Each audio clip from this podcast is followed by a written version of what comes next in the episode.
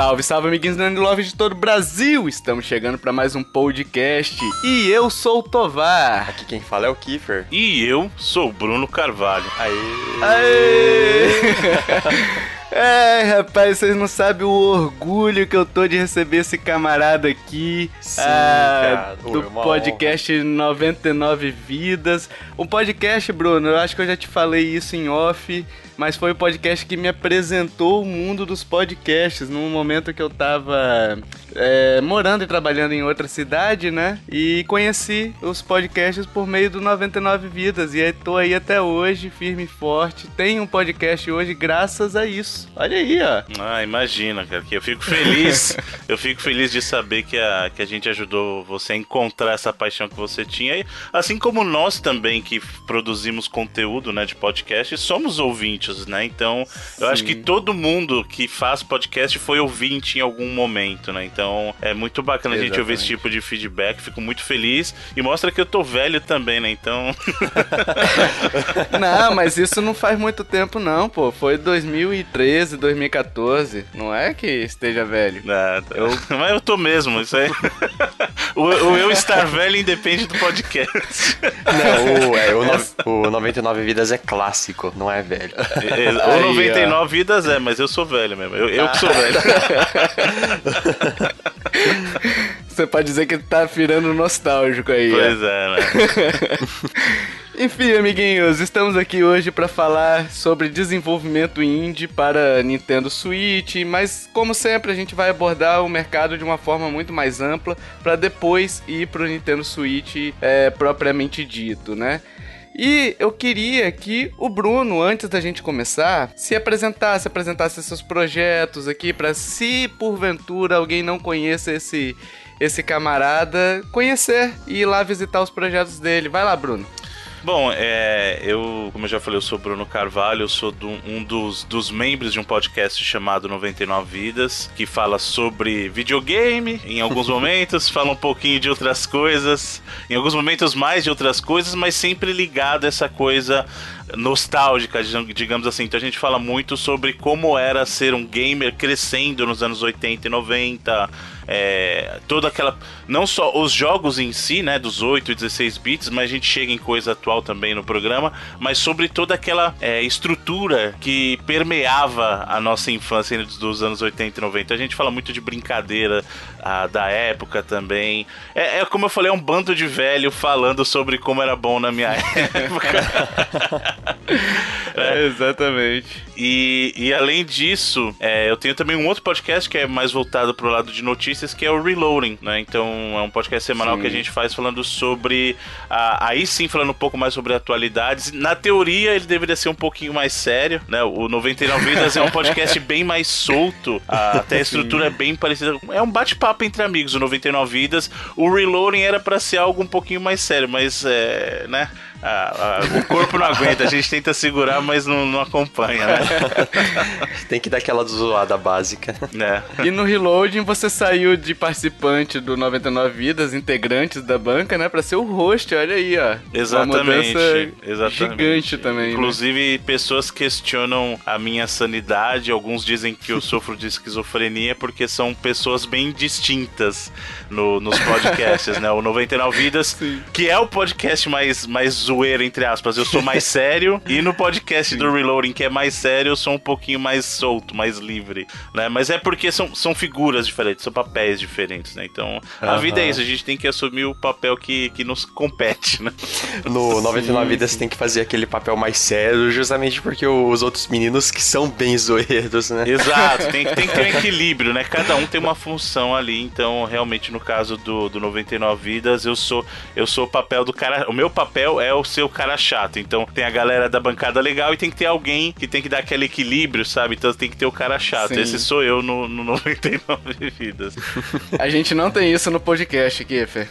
Você não é o cara equilibrado, não, cara. Ah, não, né? Pior que não, É mano. o Joe, é o Joe, é o Joe. O cara equilibrado. É, podcast. verdade, verdade. Não, notem, notem que eu não disse equilibrado, eu disse chato para dar um equilíbrio, tá? Eu não me considero uma Ah, pessoa. sim. Eu não considero uma pessoa muito equilibrada, não, pra ser bem bem honesto.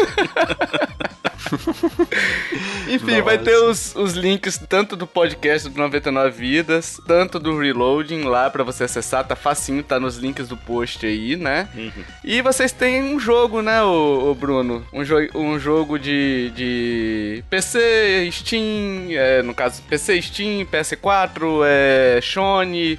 Switch agora. Como Isso. é que, que começou? Pra, só pra, pra, pra deixar claro aqui, a gente tem uma entrevista que eu fiz com o Bruno uma época aí, uns, uns meses atrás, quando anunciou pro Switch, eu fui lá e chamei ele, ele fez uma entrevista, ficou muito legal. Sim, sim. Então, isso daqui é um. Pode dizer que é uma DLC daquela entrevista? Acho que sim, né? É, essa Acho que pode... é o Director's Cut, essa aqui. Essa aqui é a versão do diretor da entrevista. sim, exatamente.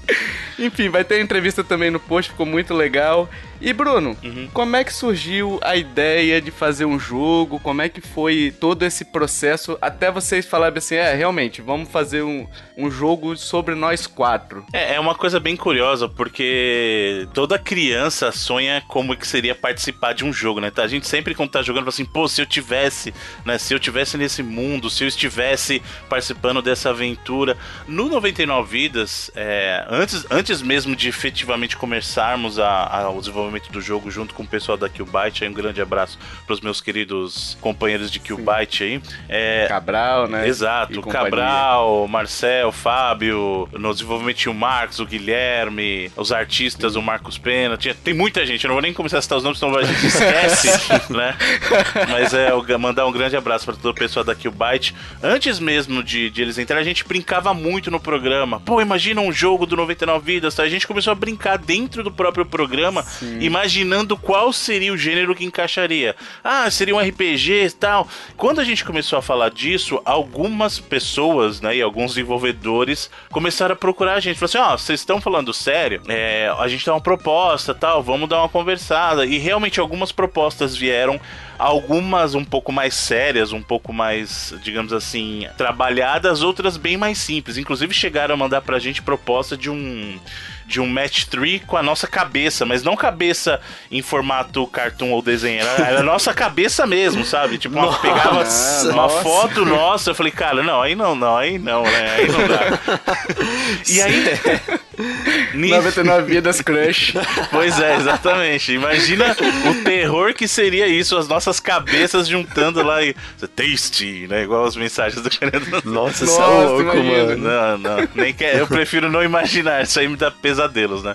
Mas o, o pessoal da Qbyte, então, entra na jogada, eles mandam uma mensagem pra gente, o Cabral, uhum. é, que é o CEO da, da Qbyte, entra em contato com a gente, falando, olha, é, nós somos uma empresa de desenvolvimento de jogos e nós gostamos do podcast e queremos conversar com você sobre a possibilidade de fazer um jogo.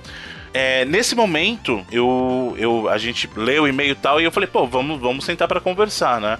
Lembrando desses outros, a gente já tinha conversado com esses anteriores, e como eu falei, uhum. a estrutura deles não, não acompanhava muito a ideia do que a gente queria fazer como jogo. Porque antes de, antes de qualquer coisa, o que a gente queria fazer não era um jogo do 99 Vidas. A gente queria falar, fazer um jogo que ele passasse o espírito que o 99 Vidas quer passar. Então, mais que um jogo do 99 Vidas, a gente queria primeiro fazer um um jogo que conversasse com os gamers nessa linguagem, né? Então, é, não adianta você fazer um, uma piada que só vai funcionar pro teu público. O que eu tô querendo dizer é o seguinte: não adianta fazer um jogo e falar assim, Sim. pô, esse jogo é do 99 vidas vai ser louco, só que ele só funciona para quem conhece o podcast. Então você tá limitando muito teu público. Isso não era o que a gente queria. A gente queria ter um jogo que funcionasse, antes de qualquer coisa, como jogo de videogame. Um jogo que a uhum. gente gostaria de jogar. Antes de ser um jogo do 99 vidas, ele tinha que ser um jogo pro gamer. E principalmente com relação ao público internacional, né? Porque, Exato. por exemplo, se vocês quisessem um público internacional, você não pode ficar limitado a um conhecimento que é interno, né? Só daquele grupinho uhum. de pessoas ali. Você tem Sim. que expandir mais, né? Exato. Uhum. Tanto que no próprio texto, né, do texto do jogo,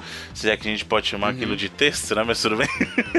é uma desculpa, tudo que existe ali é uma desculpa. Inclusive, curiosidade sobre, sobre o desenvolvimento do jogo, a primeira coisa que a gente definiu do do jogo foi o final. Uhum. Por, eh, por, incrível que pareça, a primeira coisa, ah, na primeira sim. conversa que a gente teve, a gente sentou lá pra, pra conversar com o pessoal da Killbyte e o que saiu dali foi o final do jogo. A gente não, a gente não tinha muito bem a ideia de como seria a estrutura uhum. e aí toda a história do jogo surgiu em função do final. Então a gente tinha que justificar o final. Então por isso que sim. existe uma história no jogo, né? ah, mas... mas geralmente quando o pessoal tá pensando em roteiro, o, a primeira coisa a se fazer mesmo é o final, porque ele que vai encaminhar o resto da história. Uhum. Então, o, o, nosso caso é até bem estranho porque quando eu digo que a gente planejou o final, não era nem o final da jornada. A gente planejou a cena pós-crédito. É o final, final mesmo. Então a gente pensou. Ah, nossa! Pode crer!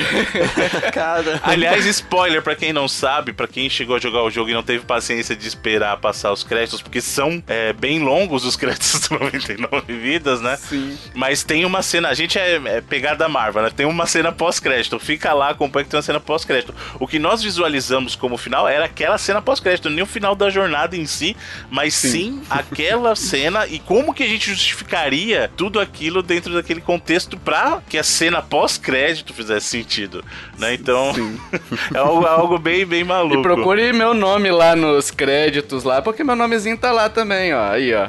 Ah, bacana, aí tá vendo? Isso que legal. Todo mundo que foi backer do projeto tem o nome lá nos créditos. Sim, foi muito legal. E isso. até a gente implementou uma coisa legal, entre aspas, que é justamente a pessoa poder pausar o, os créditos para poder tirar foto, que muita gente pediu isso. Então, Sim. os nossos créditos eles são interativos no sentido que você pode é, voltar, você pode ir mais rápido, você pode pausar para poder tirar foto do teu nome ali. Né? Sim, sim. Legal. Mas, legal. É, voltando para essa parte com a Killbyte, né? O, o que a gente percebeu nessa primeira reunião com a Killbyte foi que eles realmente tinham estrutura para entregar o que a gente queria. Porque muita gente chegou pra gente de novo oferecendo esses jogos um pouco, um pouco mais simples. e plataforma geralmente era ou celular, né? Então, ah, isso aqui é jogo uhum. para celular. Ou PC exclusivamente. A Killbyte, como ela já era uma empresa que desenvolvia jogos bem antes de chegar a conversar com a gente, né? Eles já tinham um histórico de, de publicação de jogos, desenvolvimento com empresas grandes, inclusive, eles já tinham toda essa estrutura. Então, com eles, nós efetivamente visualizamos a oportunidade de lançar o jogo como que a gente queria. Porque, não vou nem mentir, a, se é para fazer um jogo, eu gostaria de ver o jogo nos consoles. Porque é onde Sim. a maioria de nós ali, do nosso, do, da nossa galera, joga. Uhum. E, e, e, óbvio, não desmerecendo a plataforma PC, mas a, a plataforma PC, em teoria, qualquer pessoa pode fazer um jogo e colocar ali. Não tô dizendo colocar no Steam, tá? Mas você Sim. pode fazer o teu jogo de qualquer maneira e disponibilizar o executável para as pessoas, por exemplo, não tem problema nenhum. Exatamente. Quando você fala de disponibilizar para o console, você vê o teu jogo numa loja, é outra coisa. É meio que uma realização. Isso sim é uma realização, sabe? Poxa, existem pessoas aí fora jogando o seu jogo num Switch, sabe? Jogando o teu jogo no Xbox One, num Play 4. Então, uhum. é, é, é, é um, digamos assim, é outro nível de satisfação, sabe? Sabe? Sim, é, sim e, imagino. E eles, com a estrutura que eles tinham, eles poderiam entregar isso. Então eu acho que uhum. do início esse casamento funcionou muito bem, porque ali a gente enxergou que eram pessoas sérias, que tinham a capacidade de entregar, e não era só alguém tentando colocar o nosso rosto num match 3, sabe? Ainda tô com essa imagem na cabeça, pois cara. Pois é, tá difícil Nossa, de remover isso aí depois sim. que você visualiza. Mas é. Então, esse início foi um início muito bom e de, de cara, já de cara, meio que já engrenou ali, porque a gente se identificou muito na conversa, é, nas reuniões, como eu e o Evandro estamos em São Paulo e a, desenvolvedora, a desenvolvedora fica em São Paulo, né? Pra quem não sabe, uhum. o, o 99 Vidas é composto de quatro integrantes, né? Tem o Jurandir, uhum. que é de, de Fortaleza, no Ceará, tem o Easy Nobre, que é originalmente do, de, do Ceará também, mas atualmente vive fora do país, né? Vive vive no Canadá. Uhum. E temos o Evandro e eu que somos de São Paulo. E a desenvolvedora fica em São Paulo. Então, é, justamente em função dessa proximidade, é, eu acabei assumindo um papel mais de, de ponte, né? Entre os, os interesses do 99 Vidas e os Sim. interesses da Killbyte. Então, eu, eu até tive a oportunidade, o privilégio de assumir um papel mais ativo durante o desenvolvimento do jogo.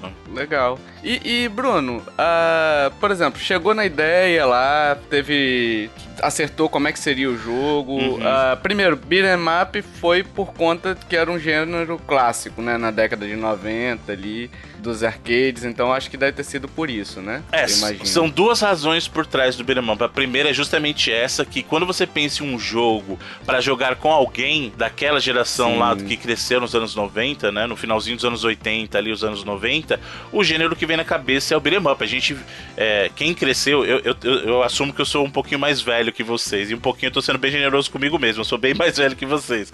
Mas... Não, eu tenho, sou de 84, pô. Ah, 84? Aí, tá vendo? A idade do meu irmão. Aí, que bacana. Aí, então, então você vai entender um pouquinho melhor uh, o que eu vou explicar. Talvez o pessoal que é um pouquinho mais jovem não, não, não entenda tanto, mas vamos lá, né? Coisa de velho. Velho conta história, é, é assim que funciona.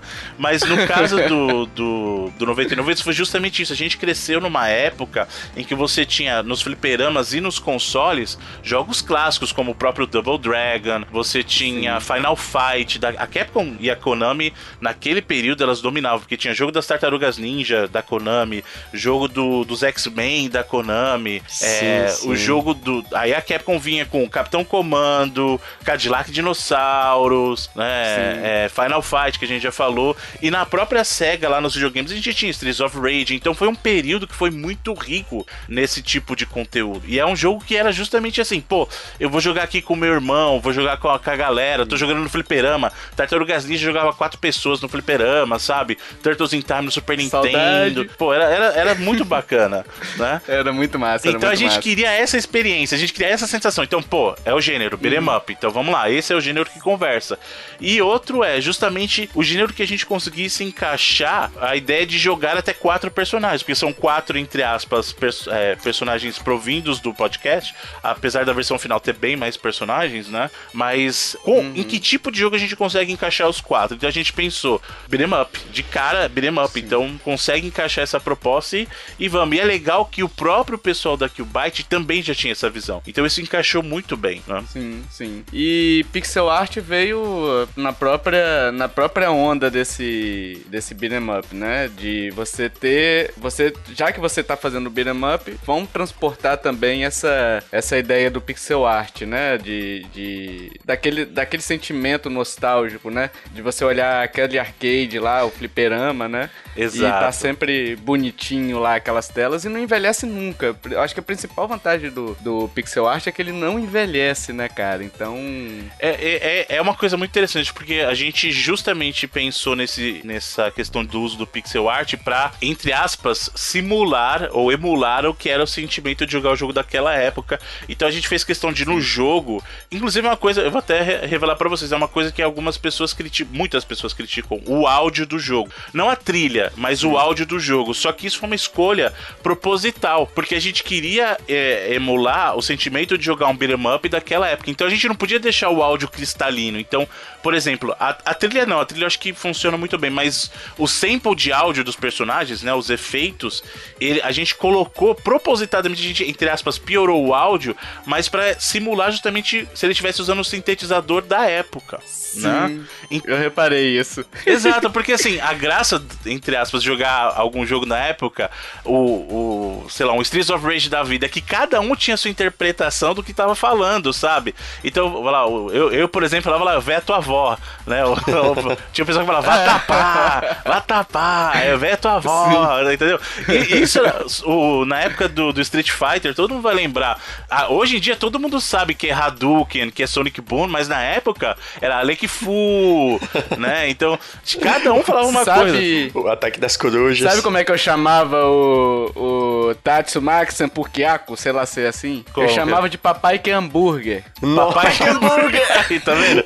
Isso era uma coisa legal da época, porque a gente não, não entendia muito, mas tá, tá falando Sim. que é uma coisa que eu vejo acontecer muito com o pessoal lá de fora. Os gringos que não conhecem a língua, aí você vê o cara tentando interpretar o que que estão falando, porque a gente ainda reconhece, porque querendo não é uma palavra do nosso idioma, né? Mas a, a pegadinha aí o pessoal de lá de fora? Como é que eles vão, vão entender isso aqui? Então, a gente meio que inverteu os papéis. A gente brincou. Bom, a gente tinha que entender japonês e inglês sintetizado na época. Então, vamos ver como é que é para eles tentar pegar o português sintetizado. sintetizado. E o que que sai disso? Olha, pra, Legal. pra eles aparece também escrito, uh, escrito não, uh, vocês falando comidinhas, esses Exatamente. O, a única coisa que, que não é que não é em português é a frase inicial quando você seleciona o personagem. Isso a gente fez em, em inglês e português. Mas o resto dos áudios, por exemplo, quando pega a comidinha lá, o Jurandir fala, comidinha!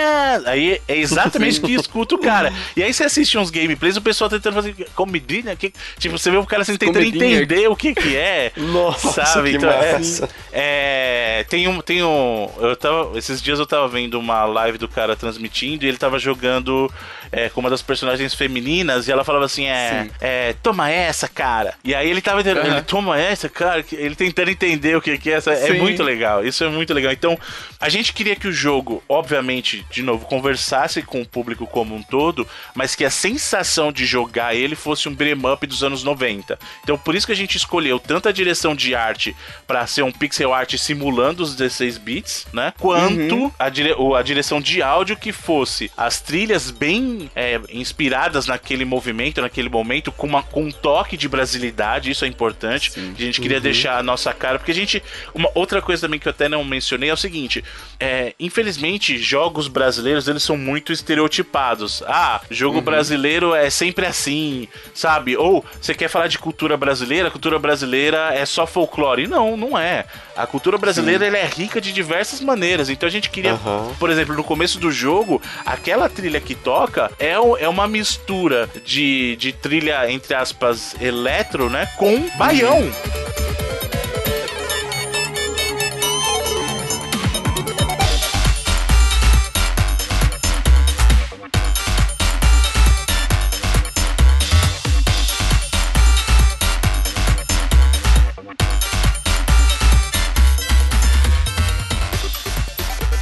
Aquela primeira música que toca ali é brasilidade dentro do mundo dos videogames, sabe? Então a gente sim, tem uma cultura sim. muito rica para tentar limitar só no aspecto do folclore, sabe? Então, isso que a gente queria passar, a gente queria falar assim: olha, jogo brasileiro pode falar muitas coisas do Brasil sem precisar cair é, num clichê. E tudo que você vê no jogo do Brasil é um pouquinho do que nós vivemos, né? Então aquela sim. primeira fase que é uma rua de chão de terra, que você. Muita gente. Abraço no poste. Exatamente. Né? No, no sapato, pipa, pipa enroscada lá no, no fio da, é. da energia e tal, entendeu? Então, isso que a gente queria passar. A gente queria passar essa coisa do Brasil tem uma cultura sim própria, que vai além Legal. do folclore, né? E, e como que seria ter esse mundo dentro dos 16 bits, né? Óbvio Legal. que na hora do gameplay a gente não limitou só a isso. A gente tentou colocar também alguns elementos modernos para poder também uhum. incentivar a galera a jogar um pouco mais, né? Para não ficar só numa estrutura muito simples também. Agora, essa questão do áudio que você falou, de você ter a, o, o, sintetizador que eles usavam na época e tudo mais, é... isso daí é uma coisa também que é uma referência, né? O game é cheio de referências, enfim, uhum. mas é uma referência para quem viveu na década de 90, né? Eu acredito que seja por isso que o, o pessoal reclama, porque às vezes é um pessoal mais novo que não viveu essa época desse, uhum. desses arcades, uhum. enfim. Por exemplo, eu acho que é Street of Rage 2 ou o primeiro que tem um, um grito que é horroroso é quando o primeiro, cara. Quando, nossa, quando alguém morre nesse jogo, eu sinto dor física. Eu tô sentindo a dor do cara. porque é um grito muito estridente, cara. Tipo. É, Sim. é muito. Nossa, é o Street of Rage 1, cara. Não, é muito ruim esse áudio. Nossa, cara. Eu sinto a dor do cara. Eu acho que é isso. Ele queria que você vai sentir dor junto com o cara. Aí, Tomar, já tem uma vírgula sonora pra pôr. É verdade. Mas, enfim, eu acho que para quem viveu essa época, eu, por exemplo, quando eu vi, eu falei, cara, essa daí não é a voz deles. Eles usaram algum, alguma coisa aí de algum efeito e tal. E aí eu, eu jogando outro dia o Super Nintendo e tal, e eu vi que tem essa voz meio abafada, meio. meio. parece que tá dentro de uma caixa ou algo do tipo, né? Uhum. E aí eu falei, ah, então foi isso. Aí eu saquei, sabe? É. Mas ficou legal, ficou massa. Inclusive, vou, dar, vou até dar um, um, uma informação pra galera. Quem quiser ouvir a sessão de gravação do, do jogo do 99 Vidas, porque nós fizemos a gravação dos áudios pros personagens, né? Então, Aham. o áudio que você escuta efetivamente é de cada um dos integrantes e fora as outras pessoas também que participaram. Tem um uhum. podcast nosso lá do 99 Vidas em que o final, o pós-crédito do, do próprio episódio, né? Então você termina o, pro, o programa e ele vai tocar um áudio extra. Esse áudio extra foi a nossa sessão de gravação do jogo. Então a gente Legal, deixou lá pra sim, galera ouvir cara. como é que foi o processo da gente fazer a captura de áudio pro jogo, cara. Eu lembro, eu lembro, eu ouvi ele. Era, vai ter nossa, link no post legal. também desse, desse episódio aí pra vocês ouvirem, né? Vai, aí vocês podem ouvir e deixar os comentários aí, o que, que vocês acharam também, né? Do, da gravação, né? Porque é interessante, é. Esse é aquele que vocês falam, que vocês ficam sacaneando do, do põe no easy, alguma coisa assim, bota no easy. Teve um, eu acho que foi uma abertura que vocês estavam falando que o easy, ah, bota no easy, aí vocês ficaram sacaneando o easy, enfim. É, inclusive no próprio jogo, o nível easy, que é o fácil, chama Sim. easy, mas easy com I, dois E's e Y, que é o do easy nobre, né? Sim, Sim então... uma brincadeira com ele, né? Exatamente. Uma vez eu vi ele fazendo uma, uma live gameplay, não sei. Aí ele colocou no easy.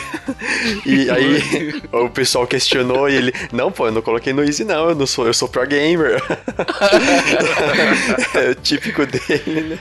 Ô, Bruno, uh, agora o pessoal tem uma, tem uma ideia errada sobre o pixel art, né? O pessoal uhum. acha que pixel art é simples de fazer. Muita gente até torce o nariz, ah, esse jogo é pixel art, pô, poderia ter uns gráficos melhores e tal.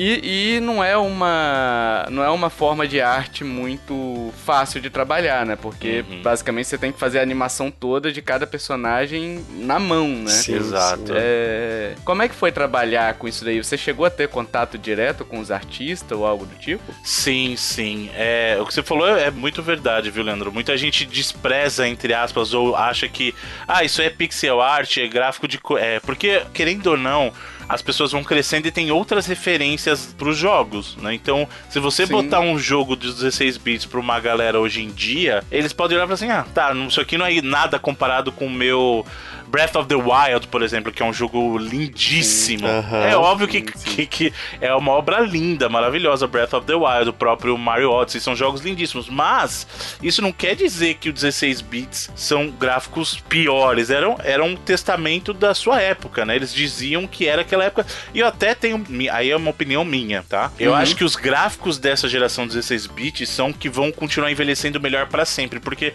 gráfico 3D é uma coisa que você vê hoje tá lindo, maravilhoso, mas com o tempo vai passando, como ele evolui muito, esse gráfico 3D, Exatamente. chega uma hora que ele fica velho. Então todo mundo lembra quando jogou Mario 64 pela primeira vez, por exemplo. Achava que era, meu Deus, que coisa absurda tal. E aí, só que com Mario, isso acontece toda vez que você joga. Quando eu joguei Mario, era Mario 64 era impressionante. Aí você vai lá, é, joga o Mario Sunshine. Você joga o. Quando eu joguei, então, o. Galaxy. O, o Mario Galaxy, cara, eu falei, que que é isso? Meu Deus do céu. Então você vê que o gráfico 3D muda e aí você começa a achar o Mario 64 feio. Só que o Mario 64 uhum. fe é feio hoje. Na época ele era aquela coisa incrível. Só que se você pegar o Super Mario World, ele continua o Super Mario World, sabe? Então ele, isso é uma coisa que eu imagino que é um, é um testamento de quão bom foi esse período dos 16 bits, porque eu acho que são os gráficos que com o tempo eles continuam envelhecendo bem, enquanto o gráfico 3D sempre vai ser superado, sabe? Então essa é uma das vantagens do pixel art, né? Qual que é a desvantagem? Que é justamente o contrário do que as pessoas pensam. Você fazer um jogo em pixel art, ele dá muito trabalho. Eu diria até muito mais trabalho que fazer jogos com gráficos 3D, claro, salvas as devidas proporções.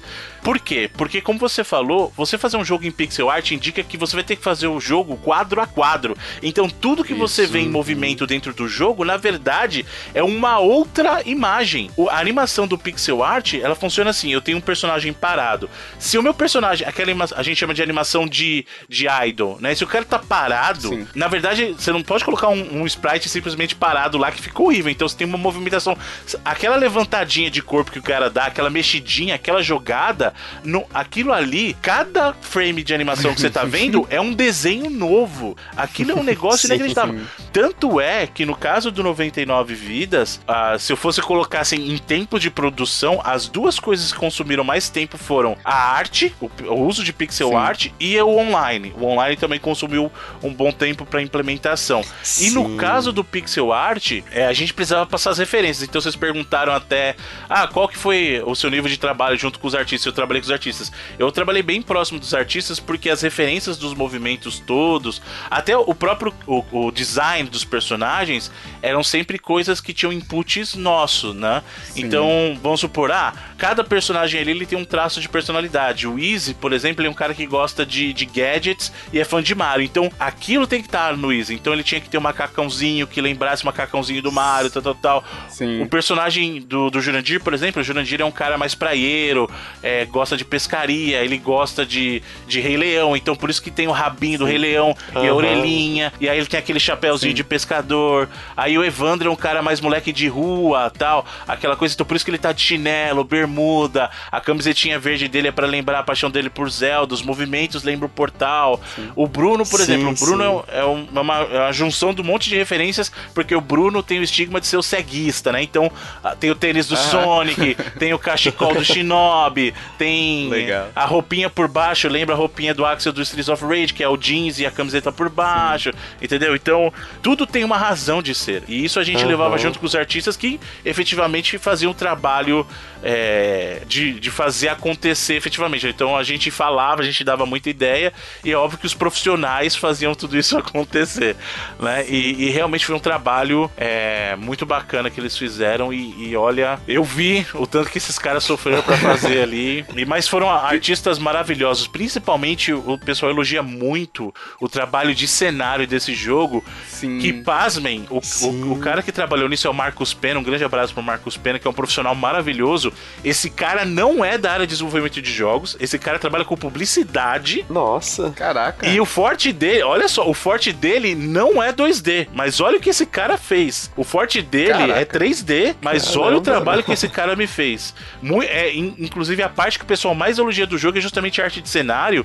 E foi Sim. o cara que fez. Foi o uhum. Marcos Pena, cara. É, sensacional. E só pra ilustrar um pouquinho, Bruno, o que você falou da, da questão do pixel art, por exemplo, se você tá andando, imagina um, um jogo RPG, aquele clássico visão é, top-down, né? Uhum. Visão de cima. É, quando você tá andando na, na diagonal para cima, por exemplo, seja pra direita ou pra esquerda, ela tem uma animação distinta, né? De você andar. Uhum. Quando você tá andando para baixo, é outra, na diagonal. para baixo mesmo, é outra animação. Pra esquerda, é outra animação. Então, Nossa, assim, verdade. É, cada, cada movimento que você faz no personagem, você tem que desenhar ele, aquilo que o Bruno falou, quadro a quadro. Já no 3D, você faz a mecânica de andar, não tô dizendo, pelo amor de Deus, que o 3D seja mais fácil, tá? Mas é só para vocês entenderem. Você faz a, a, mecânica de movimentação do personagem correndo, andando, e aí você só rotaciona o. o Exato. O, o bicho, né? O seu uhum. personagem. E aí ele vai andar na direção que o joystick tá mandando, entendeu? Então, o trabalho é só, são formas de trabalho diferentes, são complicadas, é, eu diria até igualmente complicadas, digamos assim, né? Porque você no outro Cada de outro do lado, seu jeito, né? É, uhum. isso aí. Porque no 3D você ainda tem a questão de textura, que é difícil, enfim, para você deixar uma coisa natural, enfim. É, mas só para vocês entenderem a complexidade que é você fazer um jogo pixel art. A gente não pode menosprezar essa forma de arte achando que, ah, não, é uma forma antiga. Não, ela tá super atual, né? Uhum. E ninguém escolhe pixel art porque é mais fácil, tá, gente? Porque não é, como, é. como, o próprio Leandro falou, cada um tem a sua dificuldade. No caso do 99 Vidas, o que eu disse foi o seguinte: talvez a gente tivesse escolhido 3D, seria mais fácil, ou mais rápido. Não vou dizer nem mais fácil, mas mais rápido do Sim. que o caso do, do pixel art. Mas é óbvio, por exemplo, é, o Breath of the Wild, que é, são gráficos poligonais, demorou muito mais pra fazer do que o 99 Vidas, por exemplo, com o pixel art, né, gente? Então, sim, cada sim. qual tem os seus desafios e isso depende também do porte do jogo. Uhum, né? O tamanho sim. do jogo influencia muito também, né? O número de inimigos, de personagens jogáveis, tudo isso no caso de pixel art, isso aumenta muito. Ele é, é um crescimento, não é nem a, uma progressão aritmética, é exponencial, não é um crescimento exponencial. sim, sim. Agora, Bruno, uh, vocês fizeram um financiamento coletivo, né, uhum. para esse para esse projeto lá gigante, né, com as metas e tal. Até participei. É, o financiamento coletivo é uma forma de você fazer, é uma forma viável hoje em dia de você fazer um jogo,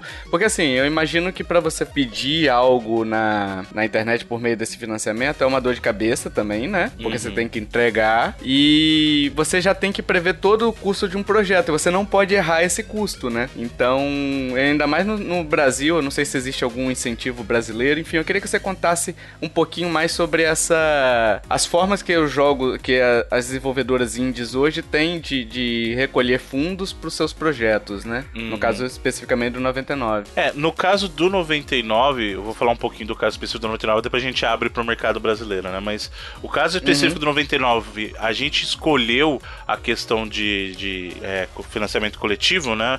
Por, por uma questão seguinte, a gente precisava, antes de mais nada, entender se existia essa demanda do, do nosso público primeiro, antes de expandir para o uhum. público como um todo, né? Então foi uma maneira de a gente tentar medir esse nível de interesse. Olha, se o jogo efetivamente saísse, a gente teria pelo menos o interesse do público que já nos conhece, né? Porque uhum. antes da gente tentar cativar o público maior, a gente precisa começar do público pelo menos sabe quem nós somos para expandir, né? Uhum. E não achar que a gente vai simplesmente chegar e abraçar o mundo inteiro e todo mundo vai abraçar a ideia, né? Então é, a gente planeja, o planejamento foi o seguinte, olha, é, precisamos entender qual que é o interesse. Tanto é que é, eu, não, eu não, vou, não posso abrir números especificamente, uh, números exatos em nome da Qbyte aqui, mas o custo que você viu lá do, do financiamento coletivo não foi o custo total do projeto, porque o nosso interesse não era captar todo o recurso do jogo ali, era para captar parte do recurso para medir o interesse e dali a gente ah, vê o ah. investimento necessário. Legal, é, legal. O jogo efetivamente custou bem mais do que foi o, o financiamento coletivo ali. Né? Sim.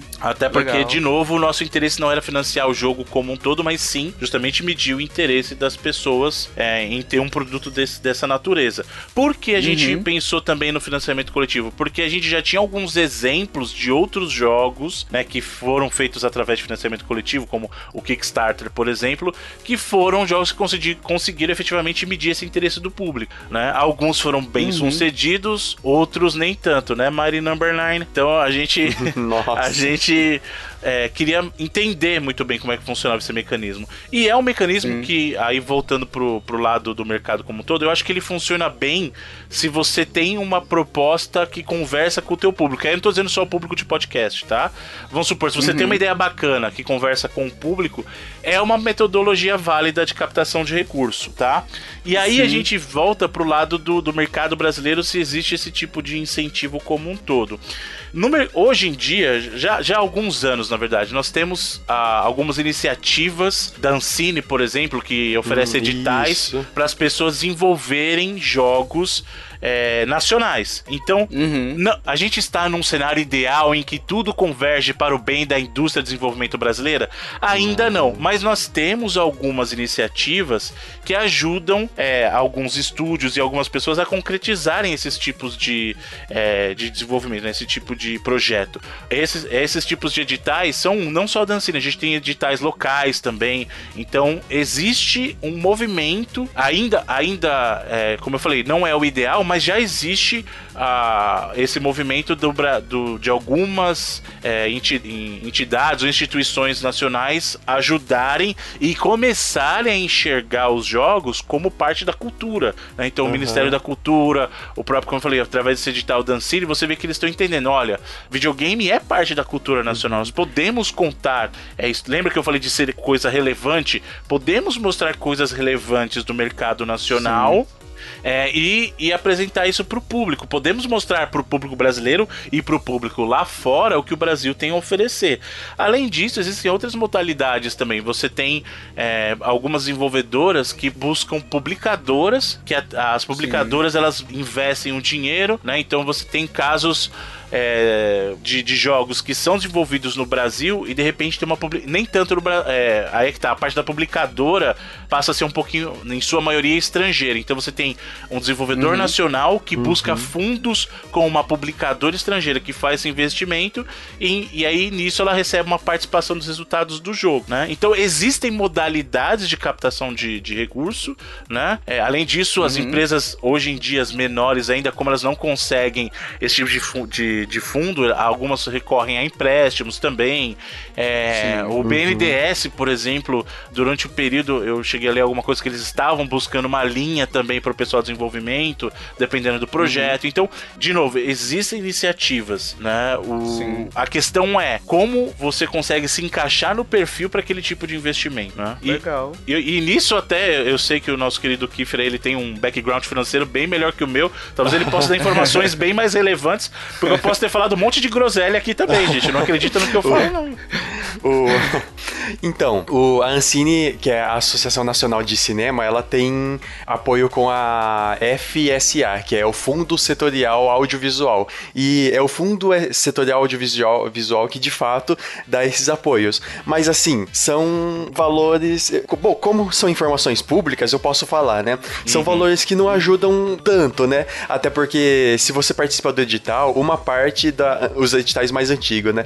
Uma parte desses editais você tem que. É, o, o, a FSA tem direito à sua propriedade individual por sete anos. Isso, o que é um problema, né? Porque eles vão pegar uma boa parte Sim. do seu lucro. E tem editais de 200 mil, de 500 mil, 1 milhão. Um edital que, é, que eu, eu tava vendo recentemente, a, a Cat Nigri ganhou um edital e de 200 mil. Cara, isso não é o suficiente para fazer um jogo. É, é pouco, né? Porque você tem custo do pessoal e tal. E mas para esse ano, agora para 2018, 2019, o a Ancine ela abriu, ela deu uma palestra, né, falando que o aporte que eles vão dar para o setor de videogames é de 42 milhões. Antes era só de 16 milhões. Então, agora a partir de, desse ano, vai ser mais fácil de conseguir editais, vai ter mais opções de editais, o que vai melhorar muito o mercado brasileiro de games. E agora que eles estão começando a perceber isso, o mercado de brasileiro Entendi. de games teve que crescer duas, três, quatro vezes do que era alguns anos anteriores, para eles poder perceber o quanto que esse mercado tá, tá crescendo. É, e a gente, a gente até falou no, no, no primeiro podcast do ano, o NL Game Awards, que a gente teve, teve cinco concorrentes esse ano a melhor jogo indie, ao, ao destaque brasileiro que a gente chamou, né? Os jogos que foram publicados em 2018 pro Switch. Aí tava uhum. 99 Vidas, tava o No Heroes Here, tava o Horizon, tava o Celeste com a participação do pessoal lá da, dos artistas, né? Uhum. E mais um que eu esqueci agora, mas enfim. É, cinco jogos brasileiros, sim, ou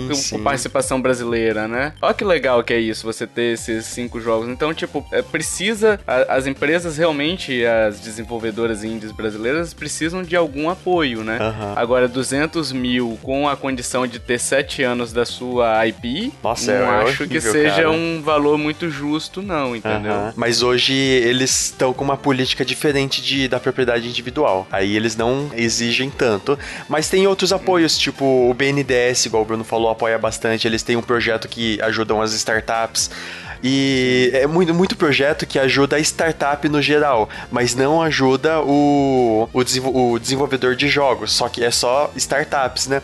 Mas já Sim. é um bom começo. O mercado tá crescendo bem, tá, tem tudo para dar certo.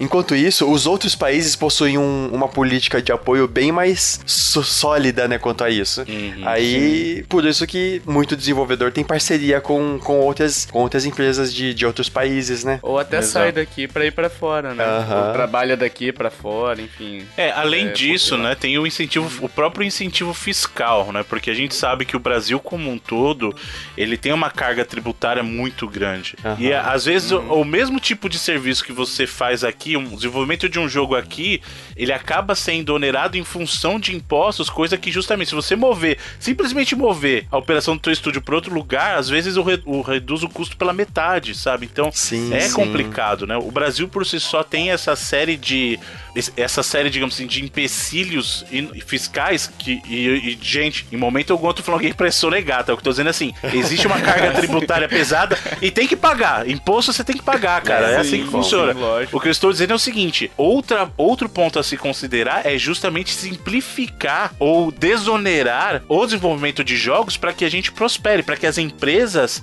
consigam expandir os seus negócios, né? Porque nisso beneficia Sim. todo mundo. Eu acho que a empresa de jogos no Brasil, como o próprio Kiefer falou, ela tá crescendo muito nos últimos anos. E, e assim, uma coisa que eu fico muito feliz é de ver quando, o, como as pessoas lá fora estão vendo a produção dos jogos brasileiros de maneira diferente. A gente, a gente acabou de citar o próprio caso de Celeste, né? Que é um jogo que concorreu melhor indie, mas também acabou concorrendo em vários lugares como jogo do ano. E você tem o trabalho do uhum. pessoal da Mini Boss, que é um pessoal brasileiro, sabe? Sim. E eles foram convidados para trabalhar no jogo, ou seja, é um reconhecimento do trabalho deles. O próprio pessoal da Aquiris lá é, conseguiu. É, tá lançando um jogo recentemente aí com uma propriedade intelectual do, dos Looney Tunes, sabe? Então você vê a credibilidade hum, que, que o pessoal tá, tá trabalhando. O pessoal da Mad Mimic trabalhando com o jogo da turma da Mônica, o Maurício de Souza, todo mundo sim, sabe sim. que ele é um cara que ele é muito cuidadoso com, com, com a criação dele.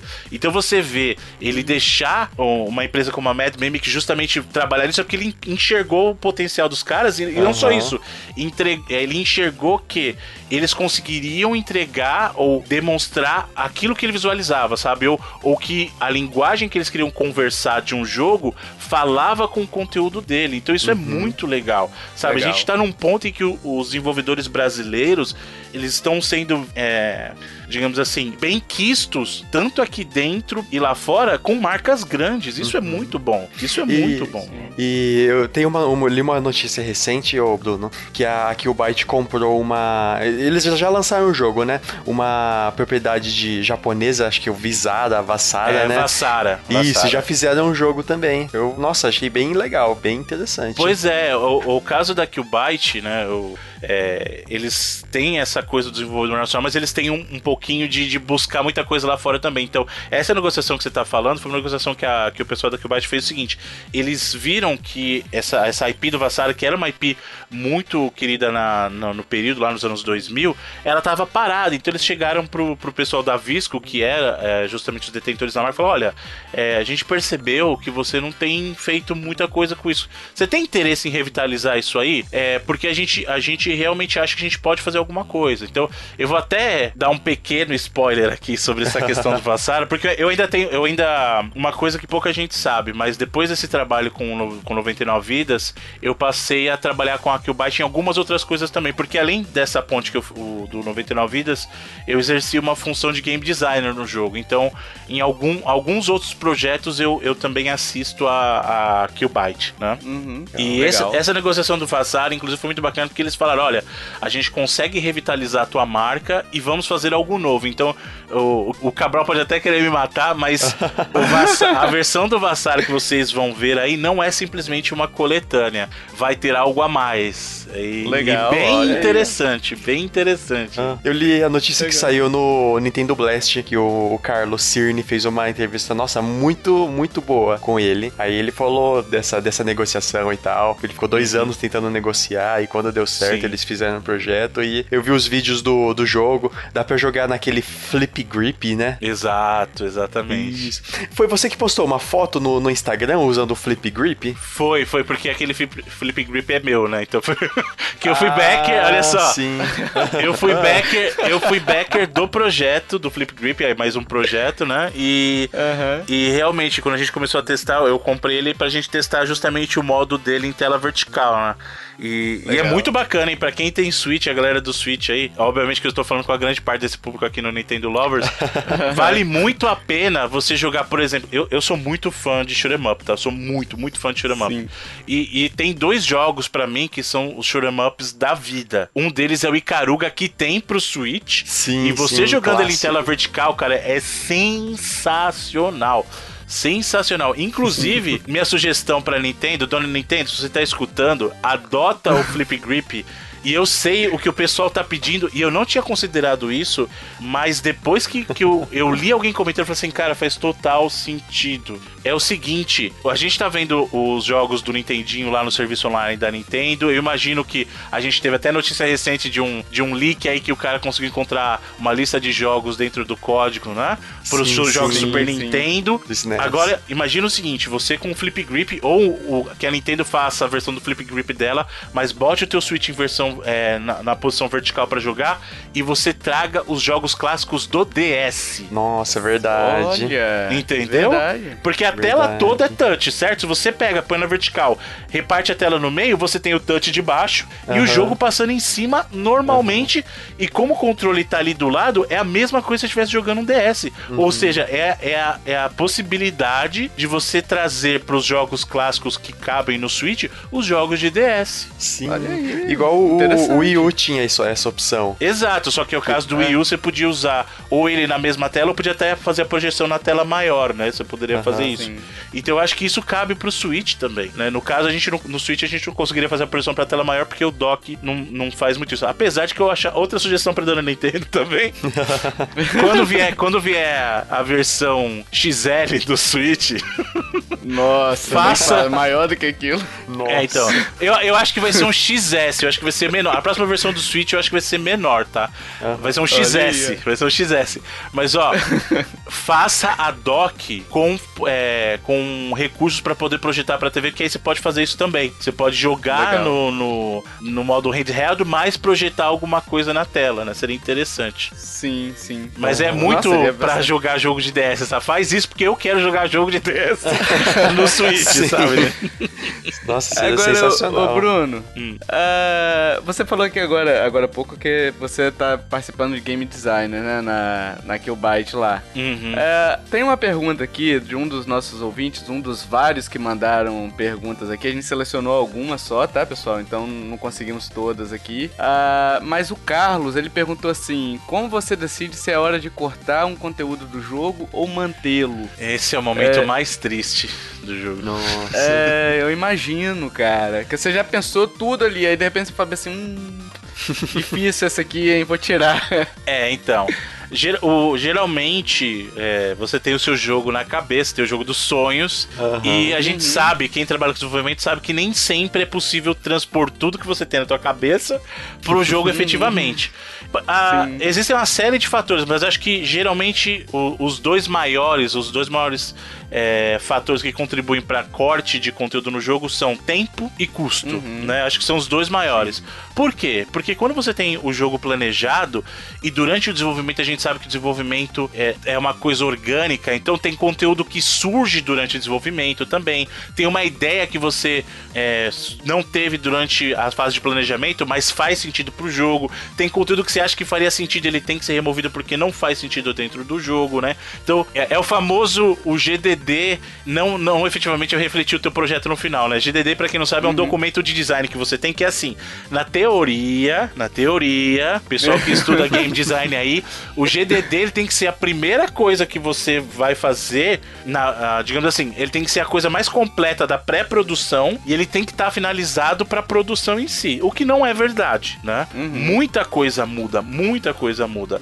E às vezes você acaba com um jogo que, digamos assim, é metade do que estava no seu GDD Justamente em função disso, tem muita coisa que você acha que no papel vai funcionar, que efetivamente no jogo, na hora do jogo não funciona, né? O, o próprio caso do 99 Vidas, a gente, a gente teve é, coisa que entrou e coisa que saiu. O modo online, por exemplo, não estava no planejamento inicial, mas ele foi uhum. inserido porque a gente acreditou que seria algo que ofereceria uma experiência diferente para os jogadores. Uhum. A gente queria que o foco fosse no co-op, então a gente falou assim: não, se é para oferecer com opção para o jogador, que seja o co-op local e o online. Então online. tem que uhum. ter, né? É, outras coisas foram, foram cortadas do jogo. Por exemplo, é, eu, eu, durante o planejamento, parte do, do que eu tinha feito pro design do jogo era um sistema complexo de combos, bem mais complexo, com combo aéreo e tal. Só que infelizmente, durante a Sim. produção, a gente percebeu que a ferramenta que a gente estava utilizando não entregaria aquilo no tempo que a gente precisaria entregar. Então foi uma questão de tempo mesmo. A gente não teria o tempo hábil para implementar o sistema de combos da maneira que tinha sido planejado. Então a gente tem o sistema de combos do jogo com ataque forte e fraco variando, mas esse sistema era para ser algo muito maior ainda, né? Nossa. Então hum, é, é uma das coisas que, por exemplo, eu gostaria muito que a gente tivesse mais tempo para poder entregar é, na época. Então é, é, é, muito difícil e é uma coisa que dói muito. Você querer colocar conteúdo e não poder colocar em função de tempo ou de custo, né? Então eu acho que os, o que mais contribui são justamente esses dois fatores, né? Custo do projeto, porque querendo ou não, é, você, a, a empresa de desenvolvimento é uma empresa, ela tem que produzir algum tipo de lucro, né? Então você não pode simplesmente sair esbanjando dinheiro. O Kiefer sabe muito bem disso, você não pode sair esbanjando dinheiro, né? no desenvolvimento do jogo. E, e, e, o tempo também, porque você, querendo ou não, principalmente quando você conta com uma publicadora, por exemplo, você tem cobrança. Olha, eu quero saber porque a publicadora investiu dinheiro em você e ela quer saber quando ela vai ter o retorno, né? Uhum, então você tem sim. que ter um gerenciamento de tempo também, e às vezes você vai ter que cortar conteúdo em função do tempo, né? Então, é, mas é muito. Ou até de contexto, né? Também, pode acontecer. Você tem um, um um outro fator que é o fator externo, que muitas uhum. pessoas não consideram. Você está desenvolvendo o jogo, a gente já viu muito jogo entrar em pausa devido a acontecimentos do mundo é, no, real, né? Então, por exemplo, é, você tem algum jogo que está tratando de sei lá, o, a vida em Tóquio, e aí você tem uma certa cena do jogo que trata sobre um determinado terremoto fictício. Se naquele período acontece um terremoto e pessoas são vítimas de um terremoto Sim. em Tóquio, por exemplo, no Japão, se bem que eu tô falando Tóquio, mas eu nem sei se, se, efetivamente tem terremoto em Tóquio. Sei que tem no Japão, mas não em Tóquio, especificamente. mas se acontece algo assim, você deixar isso no teu jogo pode causar um tipo de reação negativa do teu público. Então, Sim. existem, óbvios, diversos fatores. E outra coisa, pode ser que não funcione dentro do jogo de novo, você imaginou que, putz, se eu colocar esse poste aqui como um inimigo, um inimigo do jogo e ele é o chefão poste, aí você fala assim, pô, mas dentro do contexto do jogo, Sim. depois que eu comecei a implementação, não funciona. Então, remove, sabe? Então, acontece, isso acontece mesmo. A gente teve um exemplo recente agora, na verdade, ontem, a gente tá gravando esse, esse cast um dia após a Nintendo ter anunciado por meio do seu CEO uh, ah, que o Metroid Prime 4 começaria o desenvolvimento sim, do zero. Sim. Né? Então, um game esperadíssimo. Eu fico imaginando que se já é difícil cortar algo, eu imagino a dificuldade que é de você reiniciar algo Exato. que você falou assim, é, não vai funcionar. Porque você tá descartando tudo que você fez até aquele momento, é... né? e a Nintendo, ela tem muito cuidado com essa questão de, de qualidade nas suas principais franquias, claro, porque aí a gente tem os Amiibo Festival, enfim, uhum. esse monte de jogo é, genérico que a Nintendo também faz de vez em quando, mas é, é difícil você reiniciar algo. Eles deram agora na mão da Retro Studios, né? Uhum. Que são os desenvolvedores originais da, da série Prime, né? Sim, nossa, agora é, acho que. Eu, eu fiquei feliz. Melhor, né? É, eu sei que a gente tá saindo um pouco do tema nisso aqui, mas só pra comentar. Sim. Eu, eu, é, eu sou um grande fã de Metroid, né? Muito, uhum. muito mesmo. Acho que a minha franquia favorita da Nintendo é Metroid. Eu, eu, sou, eu acho que eu sou o, eu sou o Nintendista ao reverso, porque assim, geralmente o Nintendista ama Mario, Zelda, Donkey Kong e Metroid, nessa ordem, né? Eu sou totalmente uhum. oposto. Pra mim é Metroid, Donkey Kong, Zelda, Mario por último, sabe? Eu, eu tô uhum. contigo, Bruno, tô contigo sabe? também. Metroid eu pra amo, mim é. Amo Metroid. E é óbvio que eu recebi essa notícia com certa tristeza, porque eu queria muito jogar o próximo jogo do Prime, né? Mas uhum. eu acho que foi a decisão correta da Nintendo, porque eu percebi essa geração da Nintendo fazer uma coisa que ela não fazia muito antes. Ou que até fez antes e ela se arrependeu, eu tenho certeza. É, de uhum. dar IPs dela para outras desenvolvedoras tomarem conta. No caso Sim. do, por exemplo, o, o Mario and Rabbids lá, o jogo tático lá do, do Switch, ah, funcionou. Ah. Funcionou com o pessoal da Ubisoft, funcionou. Então eles pensaram o seguinte, pô, funcionou. Talvez a gente deva abrir mais a nossa mente para esse tipo de coisa. Tanto é que o desenvolvimento uhum. do Metroid Prime tava na mão da Bandai Namco, né? Sim. E, e só que eu acho que aí no caso do Metroid Prime eles viram, cara, não tá na direção que a gente queria. Então Sim. eles preferiram falar assim, cara, descarta isso. Olha, Bandai, valeu, sinto muito, não, não deu certo. Vamos uhum. Botar na mão dos caras. Né? Lembrando que a, a, Retro hoje não é a mesma Retro que a gente conhecia da época do Prime. Mudou bastante coisa também. Mudou bastante. Né? Sim, sim. Mas, querendo ou não, pelo menos eu acho que a Nintendo vai exercer um controle maior em cima disso. Né? Então eu vejo é. isso, apesar de tristeza, eu vejo isso de maneira positiva. Porque assim, eles estavam querendo cuidar da qualidade do jogo. E eles viram que não tava, que não estava a qualidade que o público Metroid merece. Então, uhum. de um e é certo é melhor lado. que venha um Federation Force 2, né? Nossa, exatamente. Exatamente, exatamente. aí não dá mais, não, né? Cara? Eu prefiro esperar mais do que vir esse tipo de coisa aí, sabe? Exatamente. Bruno, eu tenho uma dúvida. Eu, eu trabalho na, na Mad Mimic e eu sou o financeiro de lá. Aí, Ontem teve um evento aqui em São Paulo chamado Cidade do Futuro, que aí eles abriram um, um, dos, um dos ambientes lá para desenvolvedores brasileiros. Então uh, nós levamos um, algum, dois stands lá, dois, dois totem da, da Microsoft, que a Microsoft cedeu pra gente. E aí eu fiquei com, junto com o Luiz Fernando Tachiro expondo o, o jogo do Mônica e a Guarda dos Coelhos. Nossa, foi um momento maravilhoso. Eu pude conversar com o pessoal, as pessoas vieram tirar algumas dúvidas comigo. Eu tô recente lá, então não pude ajudar uhum. tanto na questão de desenvolvimento e tal. e, e, eu sou financeiro, né? E, nossa, foi uma experiência fantástica. Eu como era aberto pro público, veio todo tipo de gente para jogar. Teve até é, criança moradora de rua para jogar lá e gente que gente que nunca relou num, num controle de videogame antes, então uhum. foi uma experiência sensacional. E vocês tiveram algum momento esse momento de expor o jogo em algum evento, tipo na BGS, na Big Festival, alguns outros eventos de, de desenvolvedores independentes e tal? Sim, sim. No caso do 99 Vidas, é, nós tivemos duas oportunidades de apresentar o jogo na, na BGS.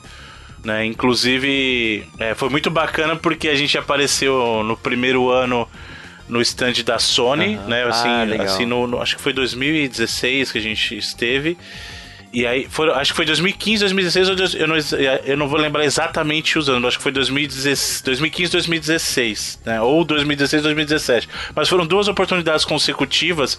E o mais bacana é que no segundo ano que a gente apareceu, a gente estava com o stand tanto na Microsoft quanto na Sony. Então a gente estava nos dois Caramba. maiores stands da BGS, né? E é muito bacana. E, e, também, além de outros eventos, como o próprio Big que você mencionou, é, e é muito bacana você, você ver a reação do público. Isso que você falou é algo muito, muito bom de você presenciar. Então você tá ali expondo o teu jogo e as pessoas vêm de coração aberto, né, para experimentar. E muita gente que tá ali, e isso é o principal. Quem tá ali não necessariamente conhece o podcast 99 vídeos. Então o cara tá dando a opinião dele sincera como jogador de videogame.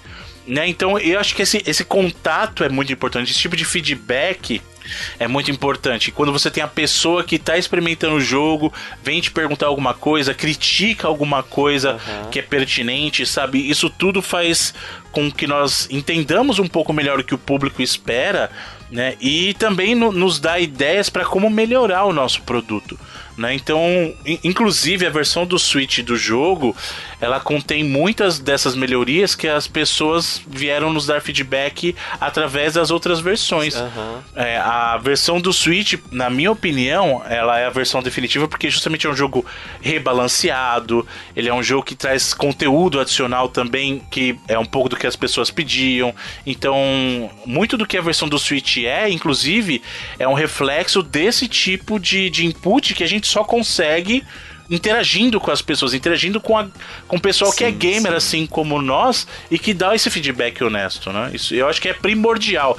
Você estar presente nesse tipo de evento, para quem é desenvolvedor, eu acho que é primordial para entender hum, o teu legal. público, para ver ali olho no olho a reação do público pro teu conteúdo. Porque querendo ou não, e é uma coisa que nós precisamos entender, né, nós como um todo, o gamer, mas também o desenvolvedor principalmente, é que quando você tem um jogo, você faz o jogo, mas esse jogo não é para você.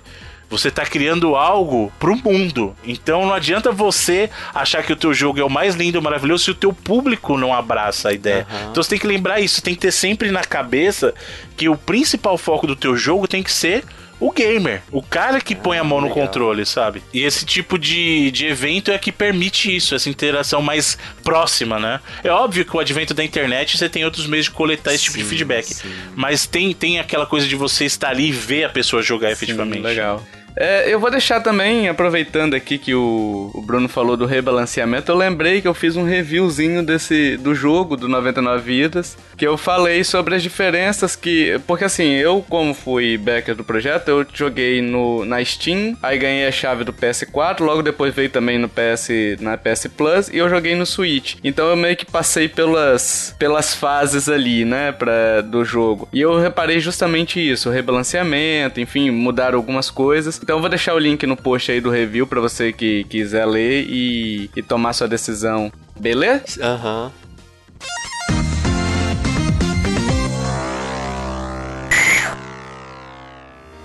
Agora, amiguinhos, a gente vai começar uma, um novo bloco uh, falando mais sobre as, a publicação dos jogos, né? A gente vai abordar também um teminha aqui sobre desenvolvimento, enfim mas sobre a publicação vai ser o foco desse, desse bloco, né? E eu já queria começar com duas perguntas que a gente recebeu o Thiago Pires Pereira que mandou assim, Bruno. Qual é a linguagem de programação que está em alta no mercado de games? E o mercado atual do Brasil é favorável para o crescimento de novas empresas de games? E o Vitor Shin, o Shimada Asanuma, o Shin, glorioso Shin, coloca assim: como se faz para entrar nesse mundo de desenvolvimento de jogos para o Switch? Quais plataformas de desenvolvimento também ele quer saber? O que é o Dev Kit? Há alguma restrição de lançamento? Enfim.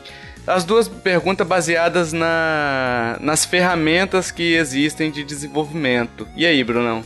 É, a, a linguagem de programação, na verdade, hoje em dia eu acho que o que está realmente em alta são as engines, né? Então a gente vê muito jogo, principalmente no cenário indie, e vê um foco grande de faculdades hoje em desenvolvimento virado, voltado para o lado das engines mesmo, né? Então, para uhum. quem não uhum. sabe, a engine, na verdade, é um conjunto de ferramentas que te permite desenvolver um jogo. Então, antigamente as pessoas tinham que desenvolver o próprio código para poder fazer um jogo. Então, uhum. não existia por exemplo, um motor gráfico, um motor de física, um motor de, de áudio, você tinha que fazer o teu jogo com código próprio teu, proprietário teu. Então você tinha que programar exatamente tudo do jogo, né? Uhum. E aí algumas empresas começaram a desenvolver o que eles chamavam de engines internas. Então, por exemplo, a própria Square tem engines internas, a própria Capcom, ou seja, eles criam suas próprias engines, que nada mais ah, são, como eu falei, do que um conjunto de ferramentas que facilita o desenvolvimento de jogo.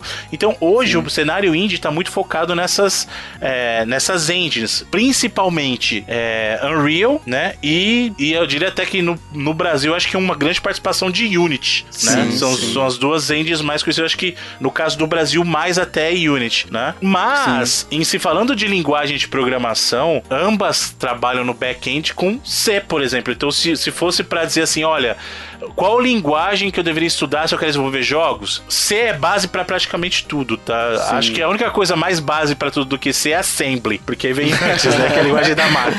Mas é, exatamente. Mas eu diria o seguinte, C é uma base sólida de programação para qualquer outra linguagem, inclusive, porque se você entende lógica de programação, entende a estrutura do C, é, C++ e tal, você vai acabar entendendo como qualquer outra linguagem funciona, porque aí é só questão de sintaxe, né? Trocar um trocar o nome entre aspas do comando, mas a lógica por trás disso é, é, é digamos assim, é sempre semelhante. Então, eu acho que C é uma boa base como linguagem de programação, mas você vai perceber trabalhando, ingressando no mercado, que muitas empresas, principalmente no lado indie, é, preferem trabalhar com essas engines por uma série de recursos que eles te oferecem. Né? Então, por exemplo, como eu falei, a própria engine da Unity ela tem integração da parte gráfica com a parte de áudio.